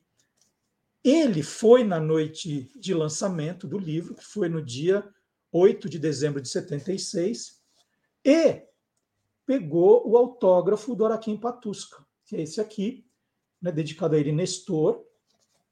Deixa eu ver se ao companheiro, o companheiro de, agora não lembro o que, e eterno amigo Nestor, a gratidão sincera do velho Araquém Patusca. Está aqui. Então, autógrafo. E mais ainda, né? Nós temos aqui quatro autógrafos de jogadores que estiveram nessa excursão. Então, deixa eu pegar a lista aqui dos que estão aqui é, tá o Clodoaldo Caldeira, o Clodô, que é o primeiro, o Caetano Caldeira, irmão dele, está aqui também, o Epaminondas Mota, que é chamado de Nondas, e o Luiz Lopes de Andrade, o Guarani. Então, foram nessa excursão 18 jogadores, e nós temos aqui o autógrafo de cinco. Né? Uma pena que o, o, Nestor, como ele, ele era dono do livro, ele mesmo não autografou. Então, Está aqui os Reis do Futebol, presente da, da tia Maria Cândida. Eu conheci o Nestor, né, o, o tio dela, em festas da, da família. Ele faleceu em 1992, aos 85 anos, e a família era muito São Paulina, né? Como eu disse, ele foi o primeiro goleiro da história do São Paulo. Ele, ele disputou 35 jogos, foram 21 vitórias, 11 empates, 3 derrotas. E ele encerrou a carreira um pouco antes de completar um ano no São Paulo. No dia 1 de maio de 31, ele sofreu uma contusão muito grave e aí teve que abandonar os gramados. Então está aqui no, no nosso Tô Lendo de hoje. Tia, muito obrigado aqui pelo, pelo livro. Mais uma. Eu vou pôr o trevo que a senhora me deu aqui, ó, que você me deu, aqui dentro do livro, para guardar os dois juntinhos, tá bom? Vai estar tá aqui dentro. Então, é isso. E por falar em livros, vamos continuar falando de livros. Tem um cara muito querido que está para lançar o terceiro livro, um cara muito especial. É, trabalhei com ele na Rádio Bandeirantes, ele repórter, depois apresentador, um repórter de extrema sensibilidade, muito criativo. E aí começou a apresentar o Ciranda da Cidade com o maior sucesso, estava ali no, no auge, e aí ele falou assim: não, vou largar o, o, jornalismo, eu quero, eu quero realizar o meu sonho né, de, de me tornar um ilustrador, viver da minha arte, ele falou. Eu falei, nossa, que cara corajoso! E aí tem livro novo saindo por aí, tem homenagem ao Guia dos Curiosos no livro. Vamos mostrar, vamos apresentar o Caetano Cury aqui para quem não conhece, trabalho espetacular. Olá, Marcelo, olá, curiosos. Aqui está o Guia dos Curiosos na mão desse menininho, nessa história em quadrinhos que eu fiz. Esse menininho sou eu. Eu me desenhei criança nesses quadrinhos para falar sobre a sensação que eu tenho quando eu desligo o celular. Eu tenho desligado o celular algumas horas por dia e quando eu desligo o celular eu volto a ser criança. E quando eu volto a ser criança, eu passo a prestar mais atenção nas coisas ao meu redor, nas pessoas, nas nuvens, na natureza, nos livros. E quando eu abro, por exemplo, um livro tão agradável quanto o Guia dos Curiosos, eu me sinto criança novamente, né? redescobrindo as coisas que eu descobria quando eu era criancinha e abria as enciclopédias da minha avó, e é uma sensação muito boa essa leitura descompromissada de abrir uma obra para descobrir o mundo como se fosse realmente uma criança. E quando eu era criança, eu gostava de fazer histórias em quadrinho e gostava de ter ideias. Tanto que quando eu desligo o celular nesse quadrinho, uma ideia começa a surgir dentro da minha cabeça e essa ideia cresce, cresce, cresce e vai morar fora de mim. E essa ideia é uma personagem nova que eu criei, que é a protagonista de um livro chamado Clique Plock, que está em campanha no Catarse, que é uma plataforma de financiamento coletivo. É essa mocinha aqui que fica tirando fotos de tudo, de tudo. É bem o que eu fazia. Sempre tive mania de tirar foto de tudo e esse tirar fotos de tudo me incomodou e me deu vontade de desligar o celular e apreciar as, as coisas é, com os olhos reais, né? E claro que eu fiquei com muita vontade de passar essa história para frente e estou desenvolvendo esse livro. É um livro infantil, meu primeiro livro infantil, que não tem texto, ele tem apenas duas palavras e que está é, em divulgação no catarse.me barra cliqueplock. Quem quiser me apoiar, só entrar nesse endereço e conferir, saber um pouco mais sobre esse livro que vem aí e que vai ser lançado ainda nesse ano de 2021.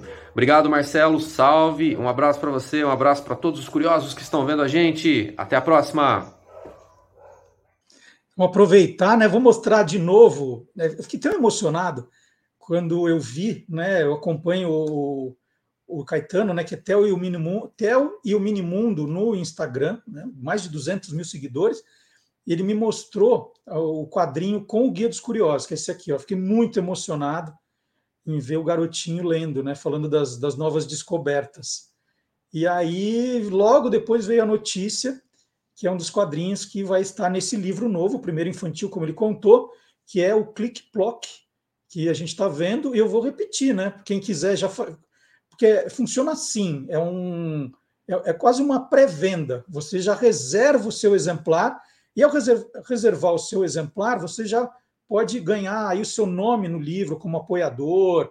Tem uns brindes também, ó, catarse.me barra cliqueplock. Vou para quem estiver no, no, ouvindo a gente no podcast, é catarse com S, né? C-A-T-A-R-S-E ponto M-E barra clique, né? C-L-I-C-K plock, P-L-O-C-K, catarse.me barra clique plock, tudo junto. Você já cai direto na página e pode apoiar o projeto do Caetano Cury. E o bom é que o livro vai ficar pronto esse ano ainda. Isso significa que você já pode fazer uma reserva para dar de presente de Natal, por exemplo? Já está valendo.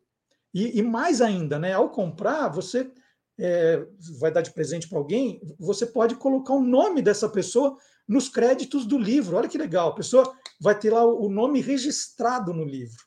E são livros lindos que o Caetano faz. Esse é o terceiro. Eu, eu devia ter pensado em trazer os outros dois para mostrar aqui, né? Não fiz isso, mas na semana que vem eu faço. Né? Desculpa, Caetano, eu, eu, eu, tenho os dois livros, eu adoro o trabalho do Caetano, é espetacular. É, então fica o convite aí, que é sempre livros muito, muito legais. Muito, muito legais. Então, vamos, vamos pôr de novo na tela? Vamos colocar de novo só o. Quem quiser, o Catarse, esse é a capa do livro. o catarse.me barra clickplock, tá? Aí, valeu, Caetano. E vamos aproveitar, para quem gosta de efemérides, né, para falar que nós tivemos essa semana também, ontem, o Dia do Professor. Né? Por que, que o, dia de, o Dia do Professor é comemorado em 15 de outubro? Não sabe? Dá uma olhadinha no site do Guia dos Curiosos, gente. Olha, de efeméride nós estamos muito bem lá.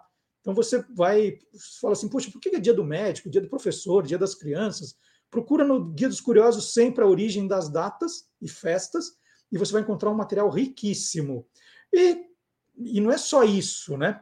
Por exemplo, uma coisa puxa a outra. É, já que falamos do dia do professor, quais foram os professores de maior destaque na ficção, né? no cinema, na, né? nas séries? Então tá lá, professores famosos das telas de cinema, outra das matérias que nós fizemos também para o dia do professor. Olha quanta coisa que você vai descobrir dando uma olhadinha no Guia dos Curiosos. Guia dos Curiosos tem lá o busca, você joga uma palavra, quero Batman, né? Batman na, na, busca e vem aquele monte de coisa. Né? Isso vale para qualquer tema. Então, lembrando sempre né, que além do site, nós estamos nas principais redes sociais. Nós estamos no Facebook, no Twitter, no Instagram e no TikTok. É importante que você nos siga, né, dando mais engajamento para as coisas que nós preparamos para você né, o tempo todo. E quem chega agora é o professor Vard Marques. O professor Vard Marques é assim, com ele é pão, pão, pão, pão. Vamos ver?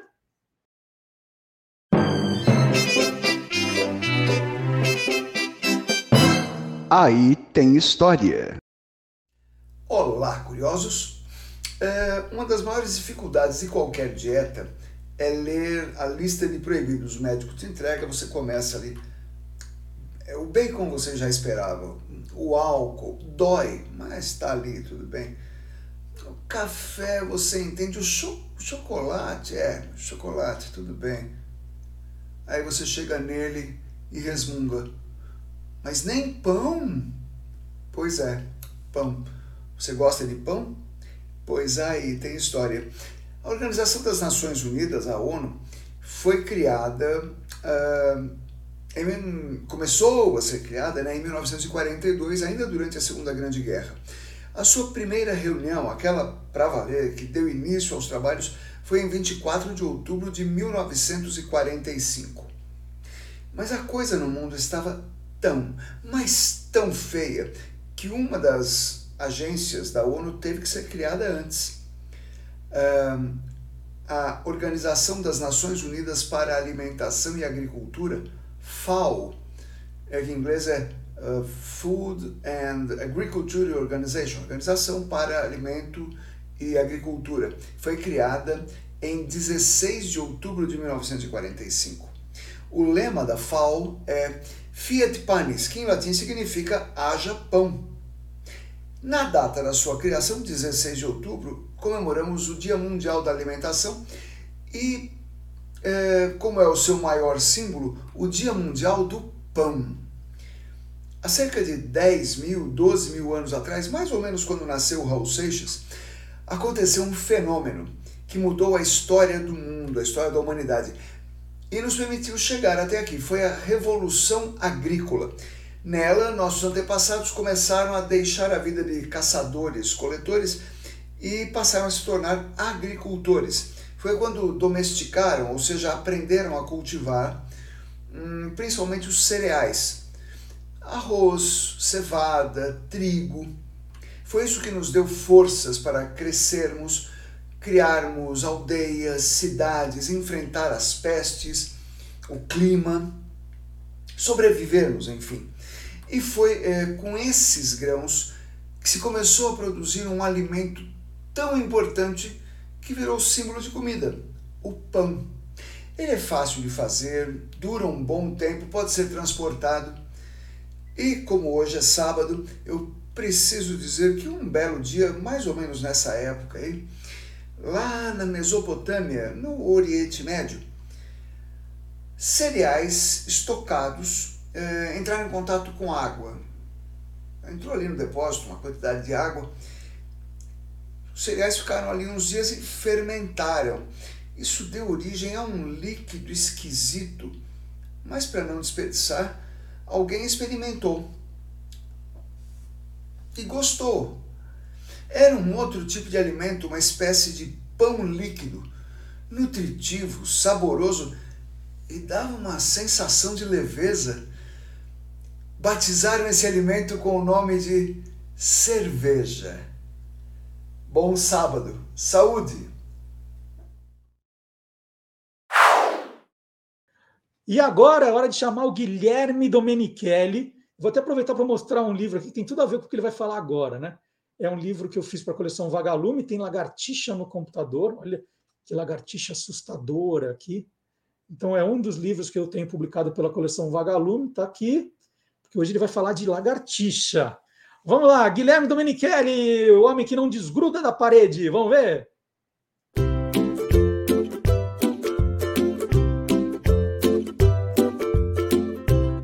Soltando os Bichos, com Guilherme Domenichelli.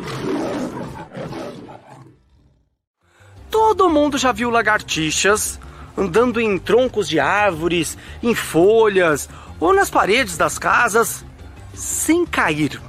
Como que esse animalzinho faz isso? Acho que muita gente já sonhou em fazer isso: escalar prédios, é, subir em torres, em árvores, sem cair, usando só as mãos. Como que as lagartixas conseguem fazer isso? Vamos ver a partir de agora. No passado, muitos pesquisadores achavam que as lagartixas conseguiam andar nas paredes, nos troncos, nas folhas das árvores devido a microventosas nos seus pés. Ventosas são aquelas borrachinhas que nós grudamos na parede, no azulejo, e as pessoas, os pesquisadores achavam que elas tinham aquelas ventosas parecidas com aquelas ventosas nos seus pezinhos. Mas isso foi desvendado no final dos anos 90, quando cientistas comprovaram que não eram ventosas, nem mesmo uma substância grudenta que dava uma incrível habilidade para andar nas paredes. O segredo é que atrás de cada dedo a lagartixa tem placas de pele, dispostas umas em cima das outras, formando pequenas almofadas adesivas. E cada uma delas é coberta por mais de um milhão de cerdas, algo semelhante com um pelo duro e áspero, só que feito de pele. Cada cerda, que nós chamamos, está subdividida em mil partes finíssimas, invisíveis ao olho nu. A lagartixa adere às paredes por meio da força de atração entre cada uma das milhões de cerdas dos seus dedos e a superfície. Sendo assim, elas conseguem andar inclusive em superfícies bem lisas, até mesmo em vidro. Ah, e outra coisa, as lagartixas não transmitem doenças, pelo contrário, elas comem vários insetos, colaborando bastante no equilíbrio da natureza. Então, não matem lagartixas, por favor.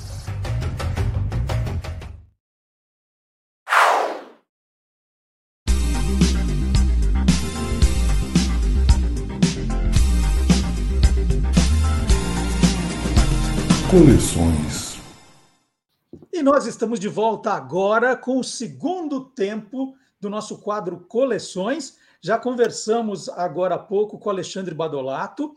O Alexandre é administrador de empresas, formado pela Fundação Getúlio Vargas. Ele fez carreira no mercado de seguros e hoje é consultor investidor em empresas. Né? Ele já falou do Museu do Dodge. E agora tem muita gente chamando o Alexandre de Alexandre da Brianese, dos botões Brianese. Nós vamos explicar direito essa história, porque os botões Brianese sumiram do mercado por 20 anos. E, de repente, eles ressurgem graças ao Alexandre. Eu tenho aqui os da minha infância. Olha, tenho o Corinthians, tenho o Portuguesa, uhum. tenho São Paulo. Eu sei que eu tenho Flamengo em algum lugar aqui também. Alguns, eh, isso aqui é dos anos 70, eu era criança quando eu comprava esses aqui. Né? É, tem o nome de, de Brianese, porque foram criados pelo Paulo Brianese. O Paulo tinha uma loja né, ali nos anos 60. Se eu tiver errado, o Alexandre depois conta a história verdadeira. Ele fazia isso é, ali no, no bairro do, do, do, Belém. Ele fazia os botões no, fundo da loja dele. E em 72 ele começou a fazer as caixas mesmo. Aí a coisa estourou. Depois o Paulo passou o negócio Paulo morreu em 76 e passou o negócio para o Lúcio Brianese. E o que aconteceu, hein, Alexandre? Por que, que o Lúcio desistiu de fazer os botões? Bom, Marcelo, a história é exatamente essa, né? É, em 1978, o Paulo faleceu e o, o, Lúcio, que era moleque, que era, sei lá, tinha 18, 19 anos na época, assumiu a empresa. É, a mãe dele trabalhava lá também, o tio trabalhava lá, mas quem assumiu para valer foi ele, né? E, e, ele deu sequência no trabalho do pai. Ele tinha trabalhado na Brianese desde a Gênese, foi o único lugar que ele trabalhou até então, a vida toda, né? E ele deu sequência na produção dos botões. Ele foi fazendo é, algumas alterações ao longo do tempo, de acordo com o mercado. É, o produto se tornou um pouco mais popular, tinha pressão de outras marcas né, é, que apareceram, é, é, e o, o, próprio varejo, né, o, canal de distribuição da Brianese eram as lojas, né, é, lojas de esporte. Então eu comprava na Baiar, na Esportista, na Procópio, mas os grandes magazines também Vila e Mexe comprava. Cheguei a comprar na Eletro Radiobras, eu cheguei a comprar botões Brianese. É, e com essa pressão de, de, de, de, custos tal, os botões deixaram de ser de acetato termoformado, passaram a ser de plástico injetado, os goleiros, que era aquele goleiro é, de resina polimerizada, que o pessoal chamava goleiro de pedra, né, que de pedra não tinha nada, é, passaram a ser de plástico injetado também, cheio de areia dentro, depois já vinha sem areia, é, até que no ano 2000 é, a Brianese fechou as suas portas, né? E aí eu vou contar um pouco a história já juntando com a minha, né? Eu, eu, eu fui apaixonado pelos botões Brianese desde 1978, pouco antes da Copa do Mundo de 78. Meu pai trabalhava no Senesp, no Centro Empresarial, recém-inaugurado, e uma loja de esportes que tinha lá no shoppingzinho do, do Centro Empresarial fez um torneio na hora do almoço, né, com as mesas com botões Brianese. Então eu fui apaixonado por isso, joguei muito no final dos anos 70, anos 80, até o final dos anos 80. Depois eu encaixotei todos os meus todos os meus botões e, e eles ficaram 30 anos sumidos é, o pessoal diz né, que se concentração ganhasse jogo, não ia perder mais nenhum, porque eles ficaram 30 anos concentrados, né? E, e aí eu achei meus botões, né? Eu achei meus botões em 2017, 16, 17, 2016. E aí voltou aquele negócio todo de uma forma ensandecida, né? Comecei a procurar botão para comprar e uma chave e tal. E aquela pergunta, né? O que, que aconteceu com a Brianese? Por que a Brianese sumiu totalmente uma marca que uma marca tão forte, né, que marcou tanto uma geração aí, o pessoal que tem entre 45 e 55 anos aí, putz, foi muito impactado, né, por esse por essa marca nessa nessa época, a marca desapareceu, sumiu. E aí comecei a procurar o Lúcio Brianese, o Lúcio é, foi uma pessoa difícil de encontrar, levou um bom tempo tentando achar ele, né? E, e, e, o que, e o que inquietava a gente era não só o sumiço da marca, mas ninguém mais ter tocado no assunto. É, eu acho que você fez um, um, uma historiazinha dos botões, né? No, no, no uhum. teu guia lá. Tinha uma matéria também da revista Trivela, tal, e só. Não tinha nada na internet sobre Brianese alguns anos atrás. Depois de muito procurar, a gente conseguiu, né? Um, um, um amigo achou o Lúcio, né? Num, num dia que ele apareceu numa, numa dessas ligas de botão que se espalharam muito pela cidade aí, e, e, e promoveu um encontro nosso, né? E aí eu fui entender o que aconteceu. É, em 1972, ninguém falava de royalties, não existia esse negócio de royalties, de pagar por uso de imagem e tal. É, e a Brianese fazia 260, quase 300 é, times diferentes no catálogo, né? Então fazia Barcelona, Real Madrid, fazia o que quisesse, né? O mundo mudou, né? os clubes começaram a explorar é, é, o licenciamento das suas marcas como uma fonte de renda, né? É, mas a Brianese continuou trabalhando como todo mundo, como até muita gente ainda trabalha assim, esses botões artesanais, o pessoal faz os botões de tudo quanto é time e tal. É, até que no ano 2000, uma ação super truculenta do Clube dos 13, né? É, chegou lá na Brianese acusando de pirataria e tal, aprende tudo, bloqueia tudo, fecha a empresa e tal. É, o Lúcio não tinha nenhuma experiência com isso, né? Com uma ação dessa, ficou super, é, ficou super impactado com essa história toda. Assinou um TAC, né? Assinou um termo de, de, de ajuste de conduta lá, se comprometendo a nunca mais fazer botões, né? É, do, do, dos clubes. E, e pagou uma multa absurda, teve que vender casa na época para pagar a multa e tal. E aí foi, foi aí que a Brianese acabou, né? A Brianese acabou e ele ficou tão tão impactado por essa história toda é, que nem falar de botão ele falava mais, né? É, Aí eu conversei com ele, falei, Lúcio, essa marca é muito forte, muita gente gosta, a gente precisa voltar com esse negócio. Não, mas eu não posso. Que... Falei, não, Lúcio, dá para fazer, né? E aí a gente chegou num, entendimento de como fazer isso, né? O Lúcio participa hoje do, é, do retorno da Brianese, né? É uma participação bastante ativa, a gente conversa com ele toda, toda hora, Lúcio, o que, que você acha disso? O que, que você acha? Como é que fazia isso? Como é que não fazia isso? tal. É, então ele participa desse, desse retorno, mas a gente fez de um jeito que o risco dele é zero, né? É, o risco é todo é, da, da, da, empresa hoje, né? Então ele consegue é, participar é, sem estar tomando nenhum risco. E qual foi a estratégia? Foi voltar apenas com os botões das seleções, né? Não existe direitos autorais sobre bandeira, então tá aqui tem uma seleção do, do Zaire, o Zaire nem existe mais, né? Então uh, o Zaire ficou famoso aí pela participação na Copa de 74. Uh, a gente lançou inicialmente 48 seleções, só com o escudinho no mesmo padrão que a Brianese fez na sua época de mais sucesso, que foi até de 1972 até 1986, 87 mais ou menos, tá? Então a gente fez, é, a gente é, é, trouxe de volta e a gente tentou fazer é, tudo o mais parecido possível com o que era o produto lá atrás. Então as caixinhas são iguais, o, o, o goleiro de resina polimerizada, né, que parece uma pedra. Isso aqui dá um trabalho do cão para fazer. A gente podia uhum. fazer em acrílico, que ia ficar muito mais perfeito, mas não serve o acrílico, tem que ser a resina do jeito que é, com as suas imperfeições tal, para ter um produto exatamente igual. É, as bolinhas é uma história muito bacana. Quem faz essas bolinhas foi a, me, é a mesma pessoa que sempre fez para a Brianese, né? E hoje ela já é uma senhora já, é, mas ela fez isso desde 1972. Essa bolinha foi criada na Brianese é, o pessoal jogava no, no, começo com uma bolinha feita de arame de champanhe, né? O pessoal pegava o arame de champanhe e fazia uma bolinha para jogar com aquilo. Até que um gerente lá da Brianese é, desenvolveu essa bolinha a partir de uma conta de colar, cola e, e linha, né? E aí ele desenvolveu, fez um protótipo, tal. O seu Paulo gostou muito e ele botou uma sobrinha dele para fazer, né? E essa sobrinha dele é quem faz para gente até hoje as bolinhas. Então são as, as mesmas bolinhas. Uma coisa de quem pegou mais essa época até eram as palhetas coloridas, né? Uhum. Essas palhetas, é, putz, virou uma coisa muito forte na cabeça das pessoas, até porque a própria Brianese parou de usar elas já no meados dos anos 80, né? É uma paleta de celuloide. A gente pegou algumas amostras, a gente encontrou. Celuloide é um negócio que não existe mais, ninguém mais usa isso. Isso é um produto pouco estável, super inflamável. Se você tem um isqueiro aqui, isso aqui pega um fogo tal, feito com cânfora, né? Então, quando chega as chapas de celular, é um cheiro de cânfora tal. É um material que caiu em desuso. Mas a gente encontrou uma fábrica, né, no, no na Ásia, que, tá, que, que faz ainda isso daqui, faz para paleta de violão, para alguma coisinha, para enfeitar caixa tal. A gente mandou as amostras e a gente reproduziu é, o material, né? É, e agora a gente vai colocar as paletas coloridas de volta nos times, né? Então a gente fez tudo com o máximo carinho, o máximo capricho possível para trazer uma experiência é, o, mais, o mais parecido possível com o que era lá atrás, né? E o próprio Alexandre, falou... sobrou, sobrou alguma máquina daquele tempo, algum molde ou é tudo, tudo novo?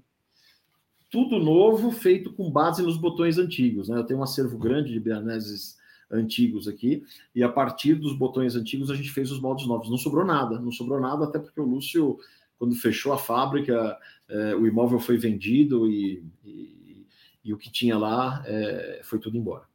As mesas vocês estão fazendo também? Sim, as mesas a gente faz com um parceiro nosso, que faz as melhores mesas do Brasil, é, o, o, Oliver, né? O, o, Luiz lá em Petrópolis, e não tem por que inventar a roda. Então, a gente faz com ele mais personalizada, com as bordas em azul, com a marca Brianese e tal. Então, ele, ele faz para a gente e a gente e a gente distribui aqui.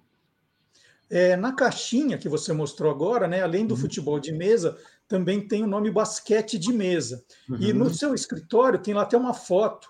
Eu, eu acho que é o Paulo jogando o basquete, né, que tinha cestinha. Isso uhum. voltou também, Alexandre? Ainda não, Marcelo. A gente vai fazer o basquete de mesa. O basquete de mesa teve disponível desde 72. Meu pai um dia trouxe para casa uma caixinha, né? Essa caixa alta, pouca gente conheceu, né? Ela tinha duas versões. Ela tinha uma versão que vinha um time de futebol com, com, com uma trave, né? Porque as caixinhas normais vinha só o time, né? Aqui uhum. vinha o, o, vinha um time com uma trave, né? É, uma palheta e, e, e, o time completo. Essa mesma caixa, ela podia vir com esse essa parte do meio maior, as duas traves de basquete, e aí vinham dois times diferentes de cinco jogadores, né? Uhum. E tanto que a caixa aqui traz o, o, o, desenho, né? Tanto do futebol, né? Como do basquete, né? E uma curiosidade que muito pouca gente sabe é que a bolinha de basquete é uma bolinha igual a essa, só que maior. Porque ela sendo maior, o botão bate mais embaixo, ela sobe mais fácil. Se tentar jogar basquete com essa bolinha normal, não, não vai, acontecer nada. É, não vai acontecer nada. Então a gente tem tentado trazer, é, a gente tem tentado trazer tudo que a Brianese fez aí no, no, na sua época de ouro, a gente tem tentado trazer de volta, mas no seu devido tempo, né? É uma operação, é um mercado muito pequeno, tem características muito peculiares, né? E a gente vai tem muita dificuldade para fornecedores, né? É, coisas que não se usa mais, a resina polimerizada ninguém mais usa, dá um cheiro do cão, é, na hora de polir sai fumaça, sai, pó para tudo quanto é lado, né? Mas a gente tem tentado fazer e tal. Aí o que, que a gente fez? Lançamos as seleções, né? Qual que era o próximo passo? Vamos lançar os clubes, mas os clubes que entenderem que isso é uma coisa cultural, uma preservação de uma coisa que está em risco, né? Porque a molecada não joga. Depois eu falo um pouco do perfil do cliente da Brianese. É, a molecada não joga mais, né? São poucas crianças que jogam porque o pai coloca, então, mas é óbvio, vai ter gente que vai falar: ah, tem um sobrinho que joga, tem isso, mas na massa de criança não joga mais. É, e aí a gente foi conversar com alguns clubes que nos autorizaram é, a usar a marca, né? E aí com um contratinho de autorização e tal. Então tá aqui, ó, aqui o, o Juventus de São Paulo. Uhum. Né? O, o Bassanhas do Uruguai, um amigo nosso que mora no Uruguai, conseguiu autorização, né? É, aí o Guarani, 15 de Jaú, tem uma opção de clubes que é, entenderam isso como uma coisa legal e nos autorizaram, é, é nos cederam o, o direito de uso da marca. Então hoje são quantos? São as 48 seleções e quantos clubes? Cara, as 48 seleções foi no lançamento. Depois a gente foi lançando todas, a gente tem quase a ONU toda, são mais de 100 seleções e deve ter uns 20 e poucos clubes. Que bacana. Tem clubes, cara. Ó, vou dar um exemplo, eu vou dar um exemplo bom e vou dar um exemplo ruim, mas eu não vou falar o nome do ruim. O, o maravilhoso foi do Santos, né? Eu recebi uma, uma mensagem no Facebook da Brianese. Ah, vocês querem licenciar o Santos, né? E um monte de gente pegar, ah, licencia esse time, licencia o Bayern de Munique, licencia não sei o quê. E, cara, não é assim, a gente não tem nem estrutura para ir atrás da, da, da, dessas conversas. Mas eu recebi um e-mail e falou: vocês querem licenciar o Santos? Ah, se você conseguir, né? Ele falou: tá bom, vou providenciar. Eu falei: oh, como assim, tá bom, vou providenciar, né? E aí eu fui ver quem tinha me mandado a, a, a, a, mensagem. Cara, eu não sou do meio de futebol, acompanho futebol, não sei o que tal. Era o Pelé. Uh, não, era o presidente do Santos, era o Orlando Rolo, né? Que era o presidente do Santos, que era fã de Brianese desde criança, não sei o que. legal. Aí ele falou: ó, já mandei o contrato para o jurídico, não sei o que, vem aqui. Peguei o carro, fui lá para Santos, né? Puta, fui super bem recebido, fizemos um negócio legal. Ele fez camiseta do, do Santos Brianese, foi super bacana.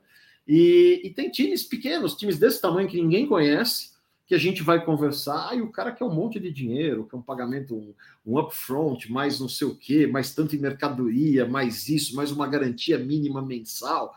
Falei, cara, não, não dá, não existe, é. né? Bom, você estava falando do perfil, né? Porque tem essa visão de que o, o, futebol de mesa, o jogo de botão, é uma coisa que hoje é para um público mais velho, que as crianças não querem saber. É, como que você está trabalhando essa questão do público, então, Alexandre? É isso mesmo? É isso mesmo. É isso mesmo. A gente tem um público muito pequeno, né? Mas muito engajado, tá? A gente tem menos de mil compradores diferentes até agora, desse ano. Faz um ano que a gente voltou agora, né? É, a gente tem menos de mil compradores, mas com 4,6 compras em média, né? Ou seja, se a média é 4,6, deve ter gente que comprou um e tem gente que comprou 10, né? Fez 10 compras no site. Eu não estou falando de, de, de, de produtos, estou falando de compras, né? Quantas compras o cara fechou no site? É, isso é altíssimo, né? 4,6 compras em um ano. Então, é um público super engajado que a gente lança, o pessoal compra, mas é muito pequeno, né? E a relação com as crianças é o seguinte: é, esse negócio não atrai as crianças, né? É, se você bate um olho, a criança pode ficar até curiosa tal. Mas se você conseguir fazer a criança jogar a primeira partida, é, você vai ter um índice de conversão muito alto, porque é muito legal, né? É, é, você mistura o, o, a sua coordenação motora fina com a sua imaginação, com o jogo do futebol. É um negócio legal demais, né? Eu tenho um sobrinho que eu comprei uma mesa para ele, foi antes da Brianese voltar até. É, hoje ele tem 11 anos. É, cara, ele adora jogar. Ele adora jogar, pegou no gosto tal. Então eu acho assim que não é um caso perdido, né? É, eu acho que a gente tem é que incentivar mas incentivar não falando para jogar, pegando na mão, jogando, ó, palheta você pega assim, não é assim, é, faz assim, tenta isso, tenta aquilo, né? É, tem algumas iniciativas de, de clínica para criança, mas tudo muito, muito pequeno, ainda muito incipiente. A gente espera que no final, ao final da pandemia, para valer, a gente consiga aí fazer é, fazer eventos maiores, tal, com outros outras pessoas que estão nesse meio de botão. É, no botão não tem concorrência, né? Todo mundo está brigando contra a mesma coisa que é o esquecimento do negócio.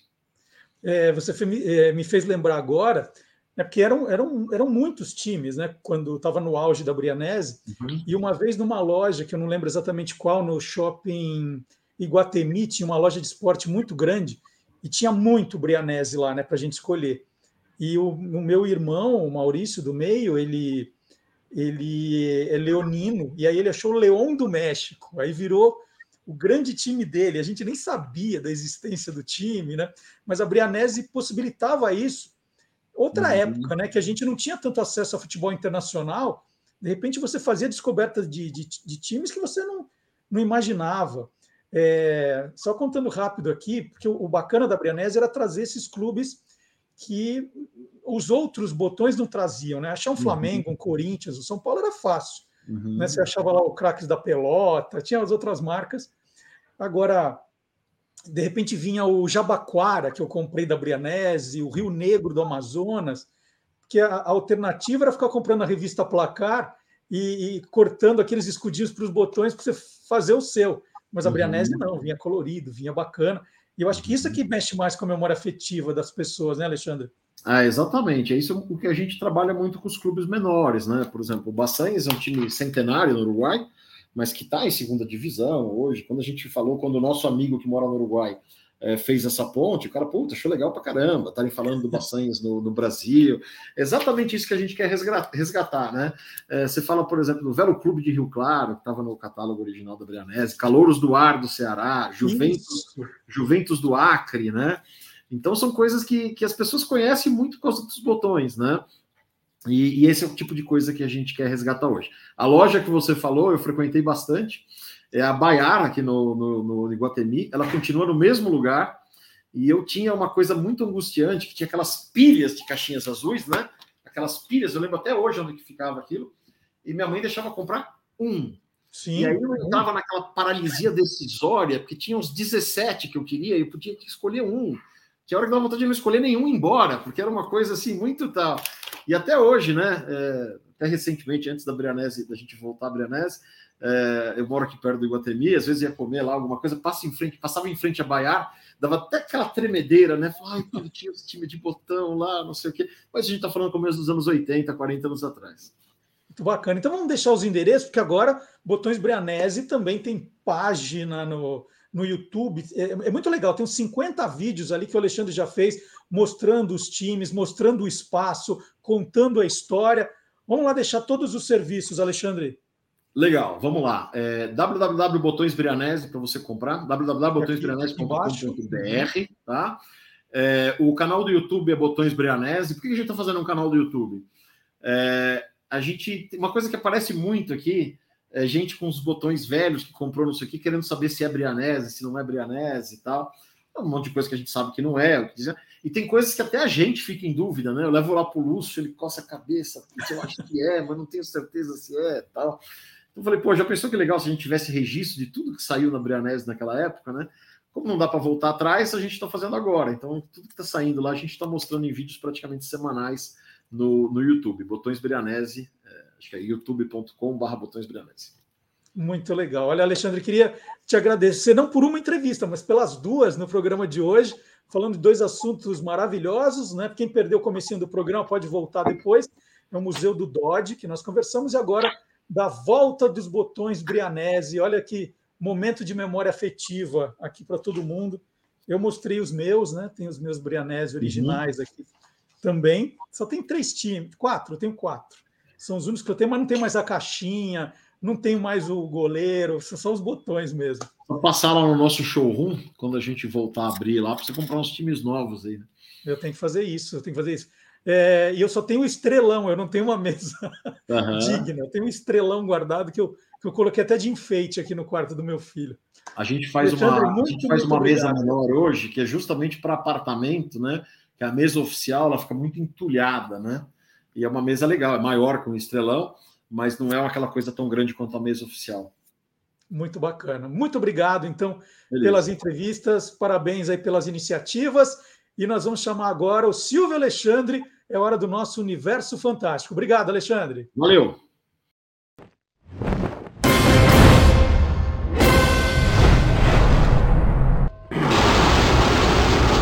Universo Fantástico.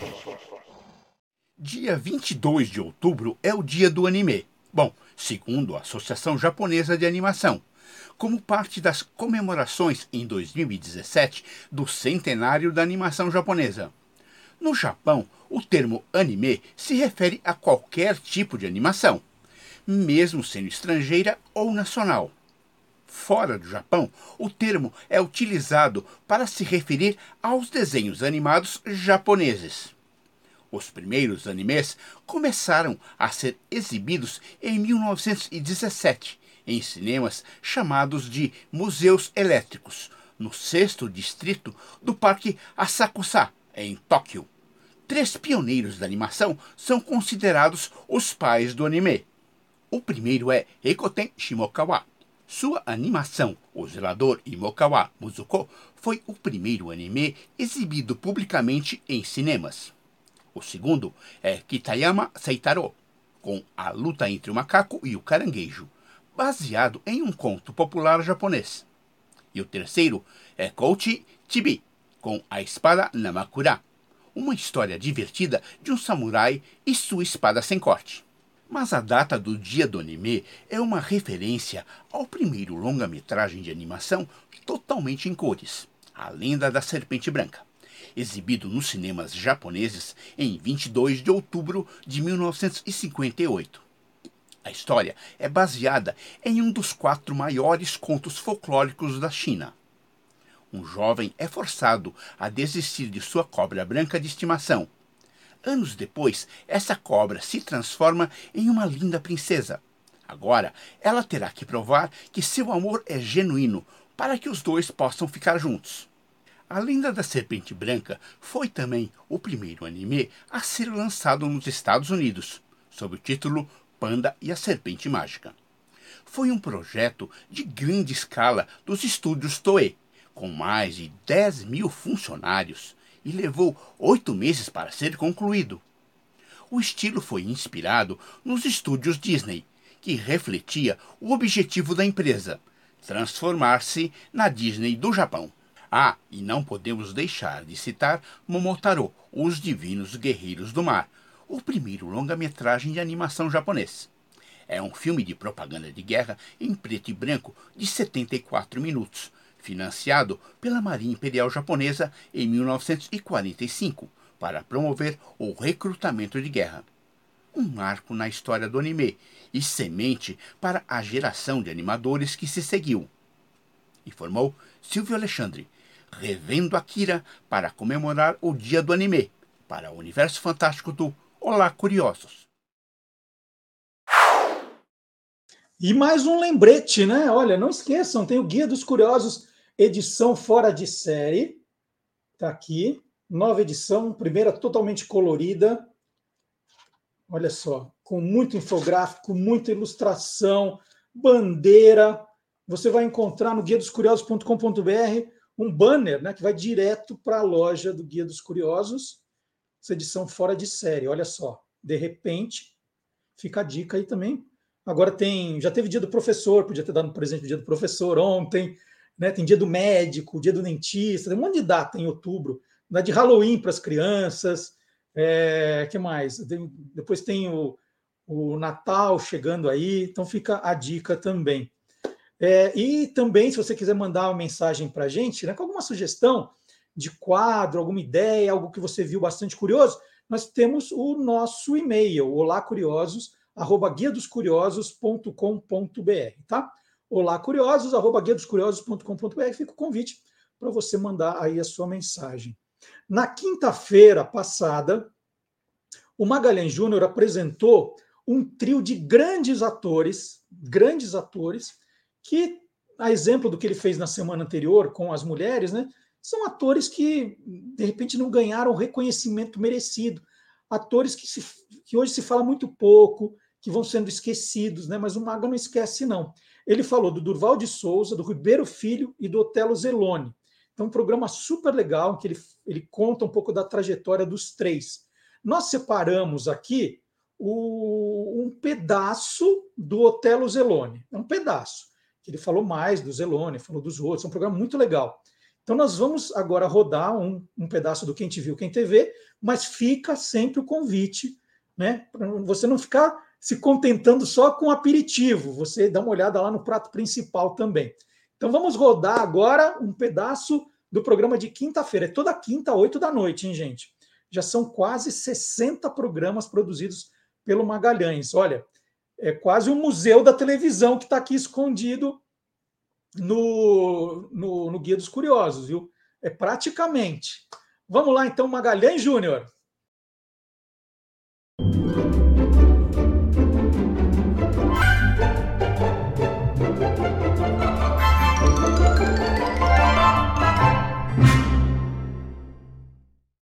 Em 1964, ele vai para a TV Record e ali ele extrai o programa chamado Zelone em uma peça só. Obviamente, era um programa semanal, uma comédia teatral diferente a cada semana. No ano seguinte, juntamente com Durval de Souza, o Zelone participa da paródia Quem Bate. Eu acabei de falar dela. E também passa a estrelar um programa cômico semanal que leva simplesmente o seu nome, Zelone. Pronto, não precisava mais do que isso. O Maga, mas assim, eu acho que a, a, grande maioria das pessoas, e aí eu me incluo, lembra do Zelone por ter feito um dos mais icônicos programas da televisão brasileira, né, da comédia, que foi Família Trapo. Em que época isso acontece? Você está contando um monte de coisa, Família Trapo vem depois, é isso? Exatamente. A Família Trapo acontece justamente na sequência a esses sucessos individuais de programa que eu citei. Né? A Família Trapo estreia em 1967, sábado, horário nobre, 20 horas, com o Zelone, Ronald Golias e Jô Soares fazendo ali o trio de humor. Ainda tinha a Renata Fronze, a Cidinha Campos e o Ricardinho Corte Real, né, que fazia o papel do filho do, do Zelone, e programa Família Trapo, que bateu todos os recordes de audiência na época. A Família Trapo, só para a gente recordar, o Zelone interpretava o Pepino Trapo. Não podia ser outro nome, né? Pepino italiano. Um italiano casado que tinha uma filha, tinha uma casa com um mordomo, que era o Gordon, que era o Jô Soares, e também a figura do cunhado pilantra, aproveitador, que era o Bronco, que era o Golias. O Zelone era daqueles que respeitava texto, né? Que você falou agora há pouco do Caco, ou ele improvisava, ia fazendo que, o que viesse na cabeça?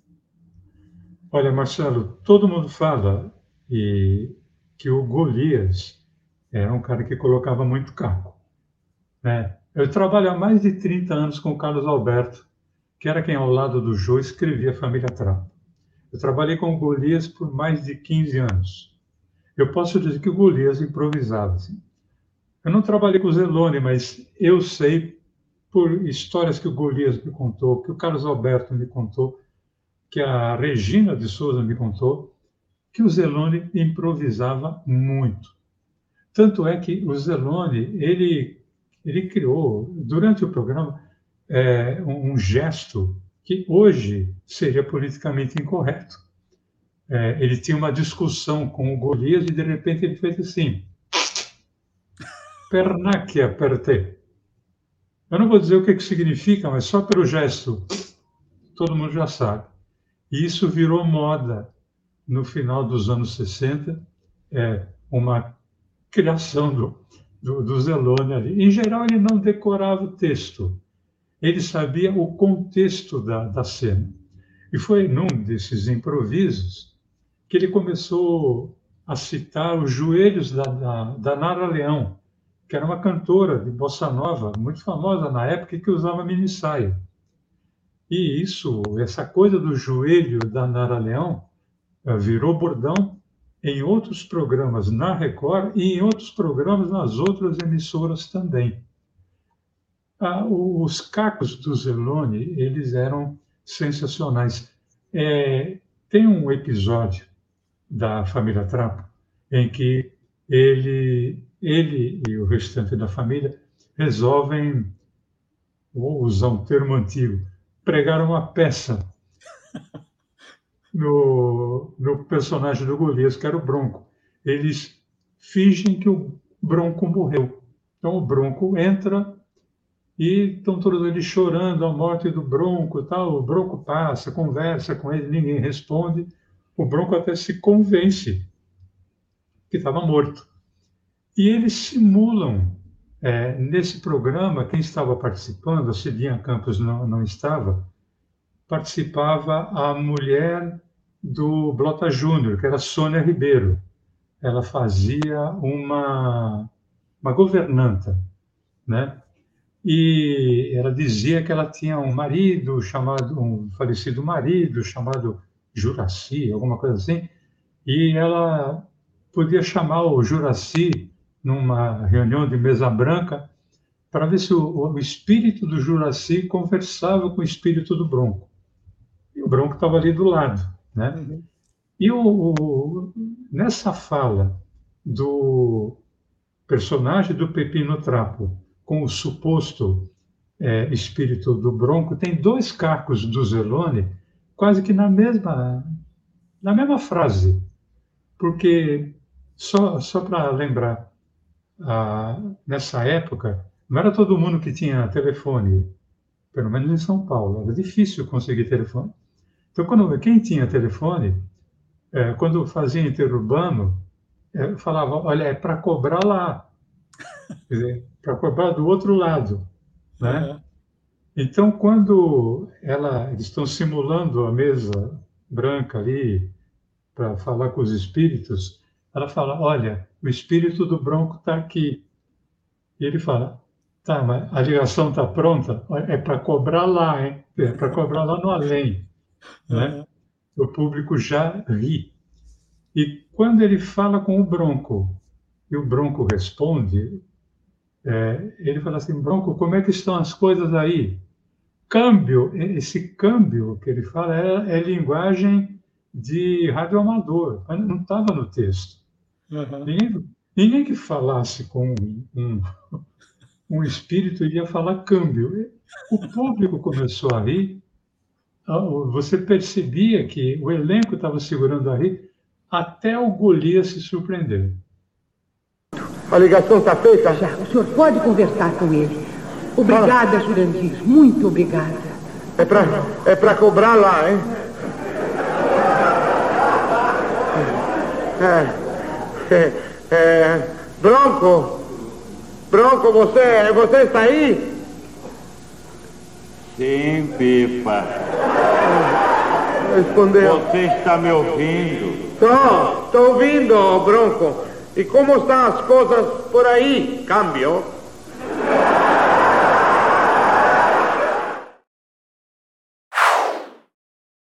Bom, e quem não aguenta esperar até, fala, poxa, tem que esperar até sábado de manhã para descobrir o que vai ter no programa, né? Que, que uh, curioso é um cara ansioso, né? Fala, como é que eu faço para saber antes? Então, vou, vou deixar uma dica, hein? Toda sexta-feira, às oito da noite, você pode receber um e-mail, um só, contando o, quais são as atrações do programa de sábado, é, os entrevistados, né, os, os, o que os colunistas estão preparando. E também o que nós fizemos durante a semana nas nossas redes sociais. O que, a gente está fazendo de diferente? Então, você recebe no seu e-mail, é sexta, oito da noite, é pontualzinho. Oito horas, você pode acertar o seu relógio com o nosso e-mail. Oito horas chega e aí você já fica sabendo tudo o que vai acontecer e é muito fácil para assinar. Né? A gente fez até um tutorialzinho aqui, entrar no site do Guia dos Curiosos, tá lá, assina o nosso boletim gratuitamente, coloca o seu e-mail, é só colocar um e-mail que você quer receber, coloca o assinar, pronto, você está cadastrado. Quer parar de receber, você se descadastra e para de receber no mesmo dia. Só isso, tá? Só isso. E fica o convite também, uma coisa que a gente está fazendo que eu acho muito especial, muito bem feitinho, que são as efemérides do dia, né? Aniversariantes, é, fatos do, históricos, são cinco que a gente seleciona, é lógico que tem muito mais que isso, mas cinco a gente seleciona e coloca no Instagram e coloca no Facebook e no Twitter. Então, qualquer um dos três você vai, vai acompanhar. E, se você quiser mais, fala assim, puxa, eu queria saber mais fatos daquele dia, porque não são só os cinco, tem muito mais aí é no guia dos curiosos.com.br, você tem a, a relação completa. Para começar o dia, né, sabendo, se trabalha com publicidade, com eventos, é bom saber da, das datas, né, quem faz aniversário, é, data de quem morreu, qual é o santo do dia, tudo isso no guia dos curiosos.com.br. Então, todo mundo convidado. E nós estamos também todo sábado de manhã já em podcast que, como eu falei aqui, tem gente que fala assim: nossa, eu gostava de ouvir como eu fosse no rádio, né? Então, podcast é, é rádio moderno, né? Você baixa o programa, deu sábado, 10 da manhã, está disponível para você, você baixa no seu tocador, não precisa pagar, viu, gente? Tem que falar assim, ah, mas tem que pagar? Não, para ouvir o programa não precisa pagar, está no Deezer, no Spotify e no SoundCloud. Você baixa para o seu celular, para o seu computador e fica ouvindo como você fazia nos tempos do rádio. Olha só, com uma vantagem, né? Antigamente, você tinha que parar de ouvir o programa por algum motivo. Ah, chegou um moço aqui para consertar minha máquina de lavar roupa. Você parava de ouvir e não ouvia mais. Né? Puxa, perdi o programa. Agora não. Você pode dar o stop e depois continuar ouvindo. Ó, bem melhor, bem melhor. Né? E quando a gente fala de podcast, na verdade, a gente está só né, abrindo a mata ali, é, abrindo o caminho para a chegada do professor Marcelo Abud, especialista em podcast, dá aula sobre isso, está sempre ouvindo e selecionando o que de melhor existe na podosfera. Professor Marcelo Abud.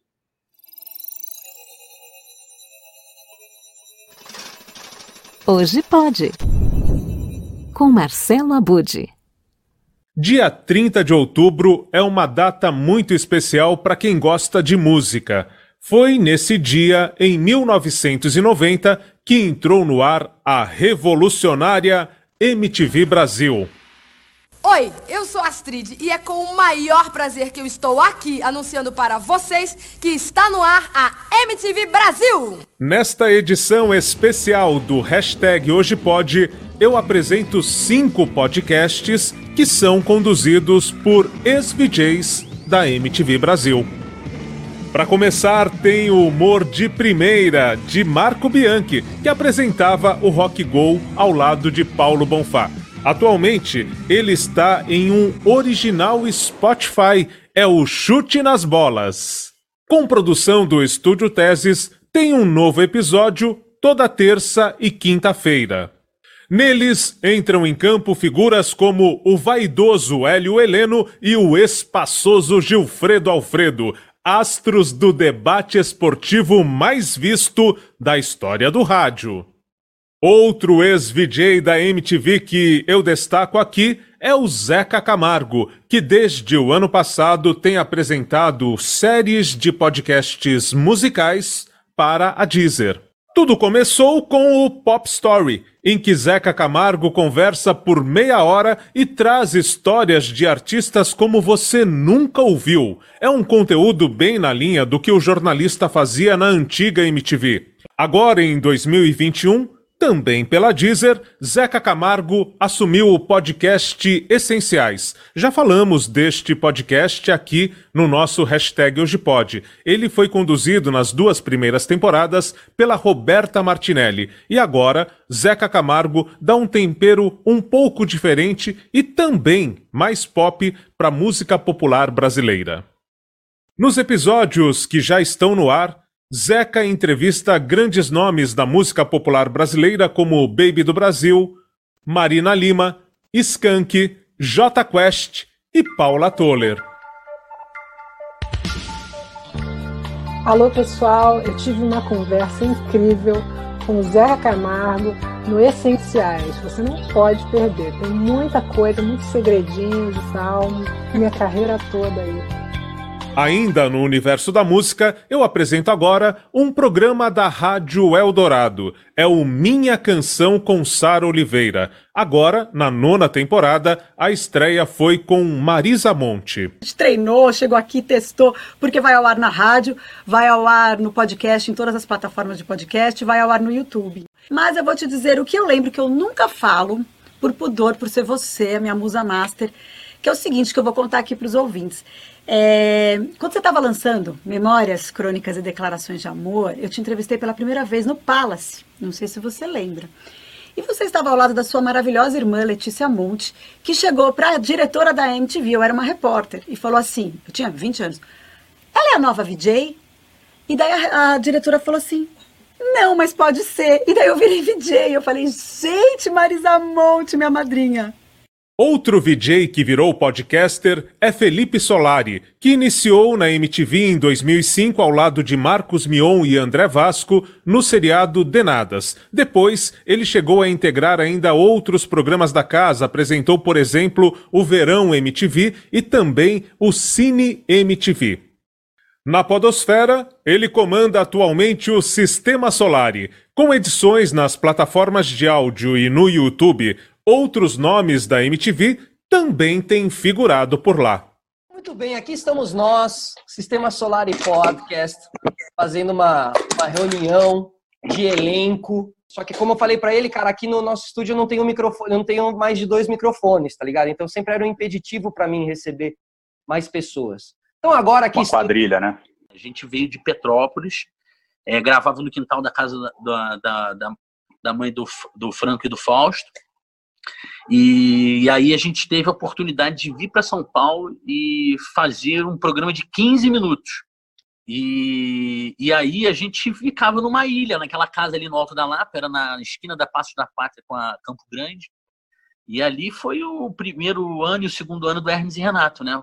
E já que citamos o Cine MTV, agora a nossa quinta dica é o nosso podcast de cinema é uma produção original da plataforma brasileira de podcasts Orelo e tem apresentação de Marina Persson e de Gustavo Rosa de Moura.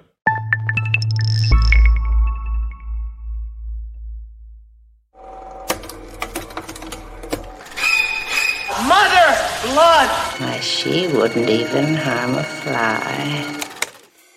Oi, eu sou a Marina Persson, eu sou cineasta, apresentadora, atriz. E eu sou Gustavo Rosa de Moura, sou diretor, roteirista e produtor. E esse é o nosso podcast de cinema em que a gente fala sobre os nossos clássicos particulares e agora na segunda temporada fazendo uma minissérie especial sobre Hitchcock. Na Aurelo, você ainda encontra uma série de podcasts apresentada por Astrid Fontinelli, ela que nós vimos no comecinho deste vídeo, abrindo as transmissões da MTV e que também teve a incumbência de fechar a, o que foi a MTV Brasil. Valeu, foi bom, em pé. Com alguns ex-VJs da MTV que viraram podcasters, essa edição do hashtag Hoje termina aqui. E se você encontrar mais alguns deles aí pela Podosfera, escreva pra gente, deixa aqui nos comentários que outros ex-VJs da MTV você tem visto orbitar na Podosfera, o incrível universo dos podcasts. Estamos chegando agora na reta final do programa. Olha só, quero ver quem vai me chamar de chinelinho hoje, hein? Reta final do programa, nós vamos falar da notícia mais importante da semana no mundo nerd, né? Não teve notícia mais importante que essa, né?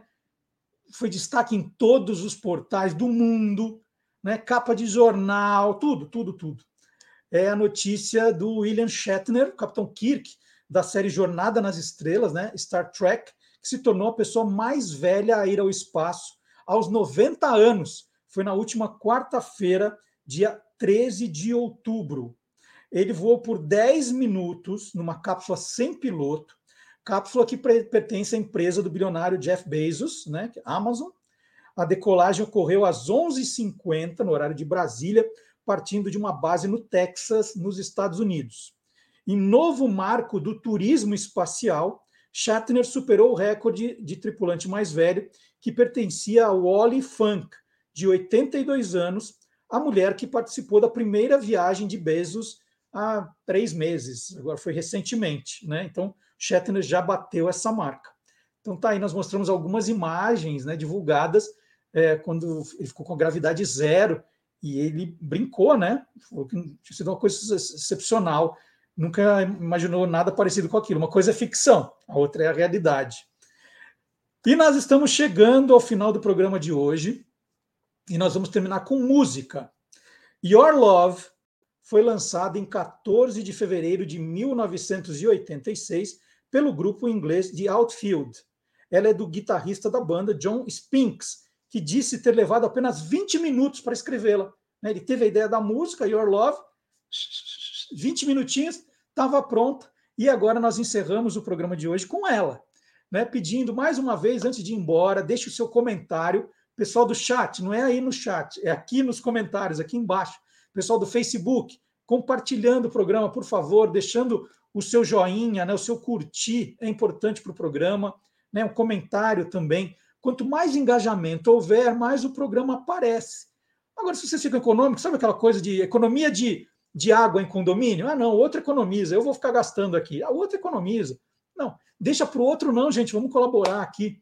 E eu vejo o Carlos Cantoni, o Albertino, todo mundo ali provocando. Vamos lá, gente, vamos lá. O Ricardo, é sério, vamos, vamos, Ludimar, Joara, vamos fazer todo mundo deixar os comentários aqui também, né? Deixar os comentários, podem continuar aí conversando no chat, mas deixa os comentários, deixa o joinha, tudo aquilo é muito importante. Combinado?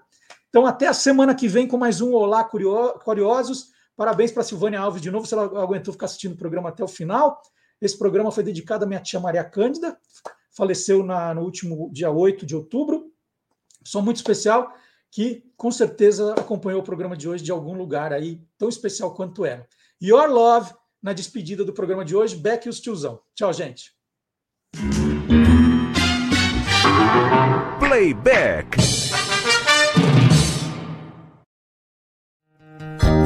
Josie's on a vacation far away. Come around and talk it over. So many things that I wanna say. You know I like my girls a little bit older. I just wanna use your love tonight. I don't wanna lose your love tonight.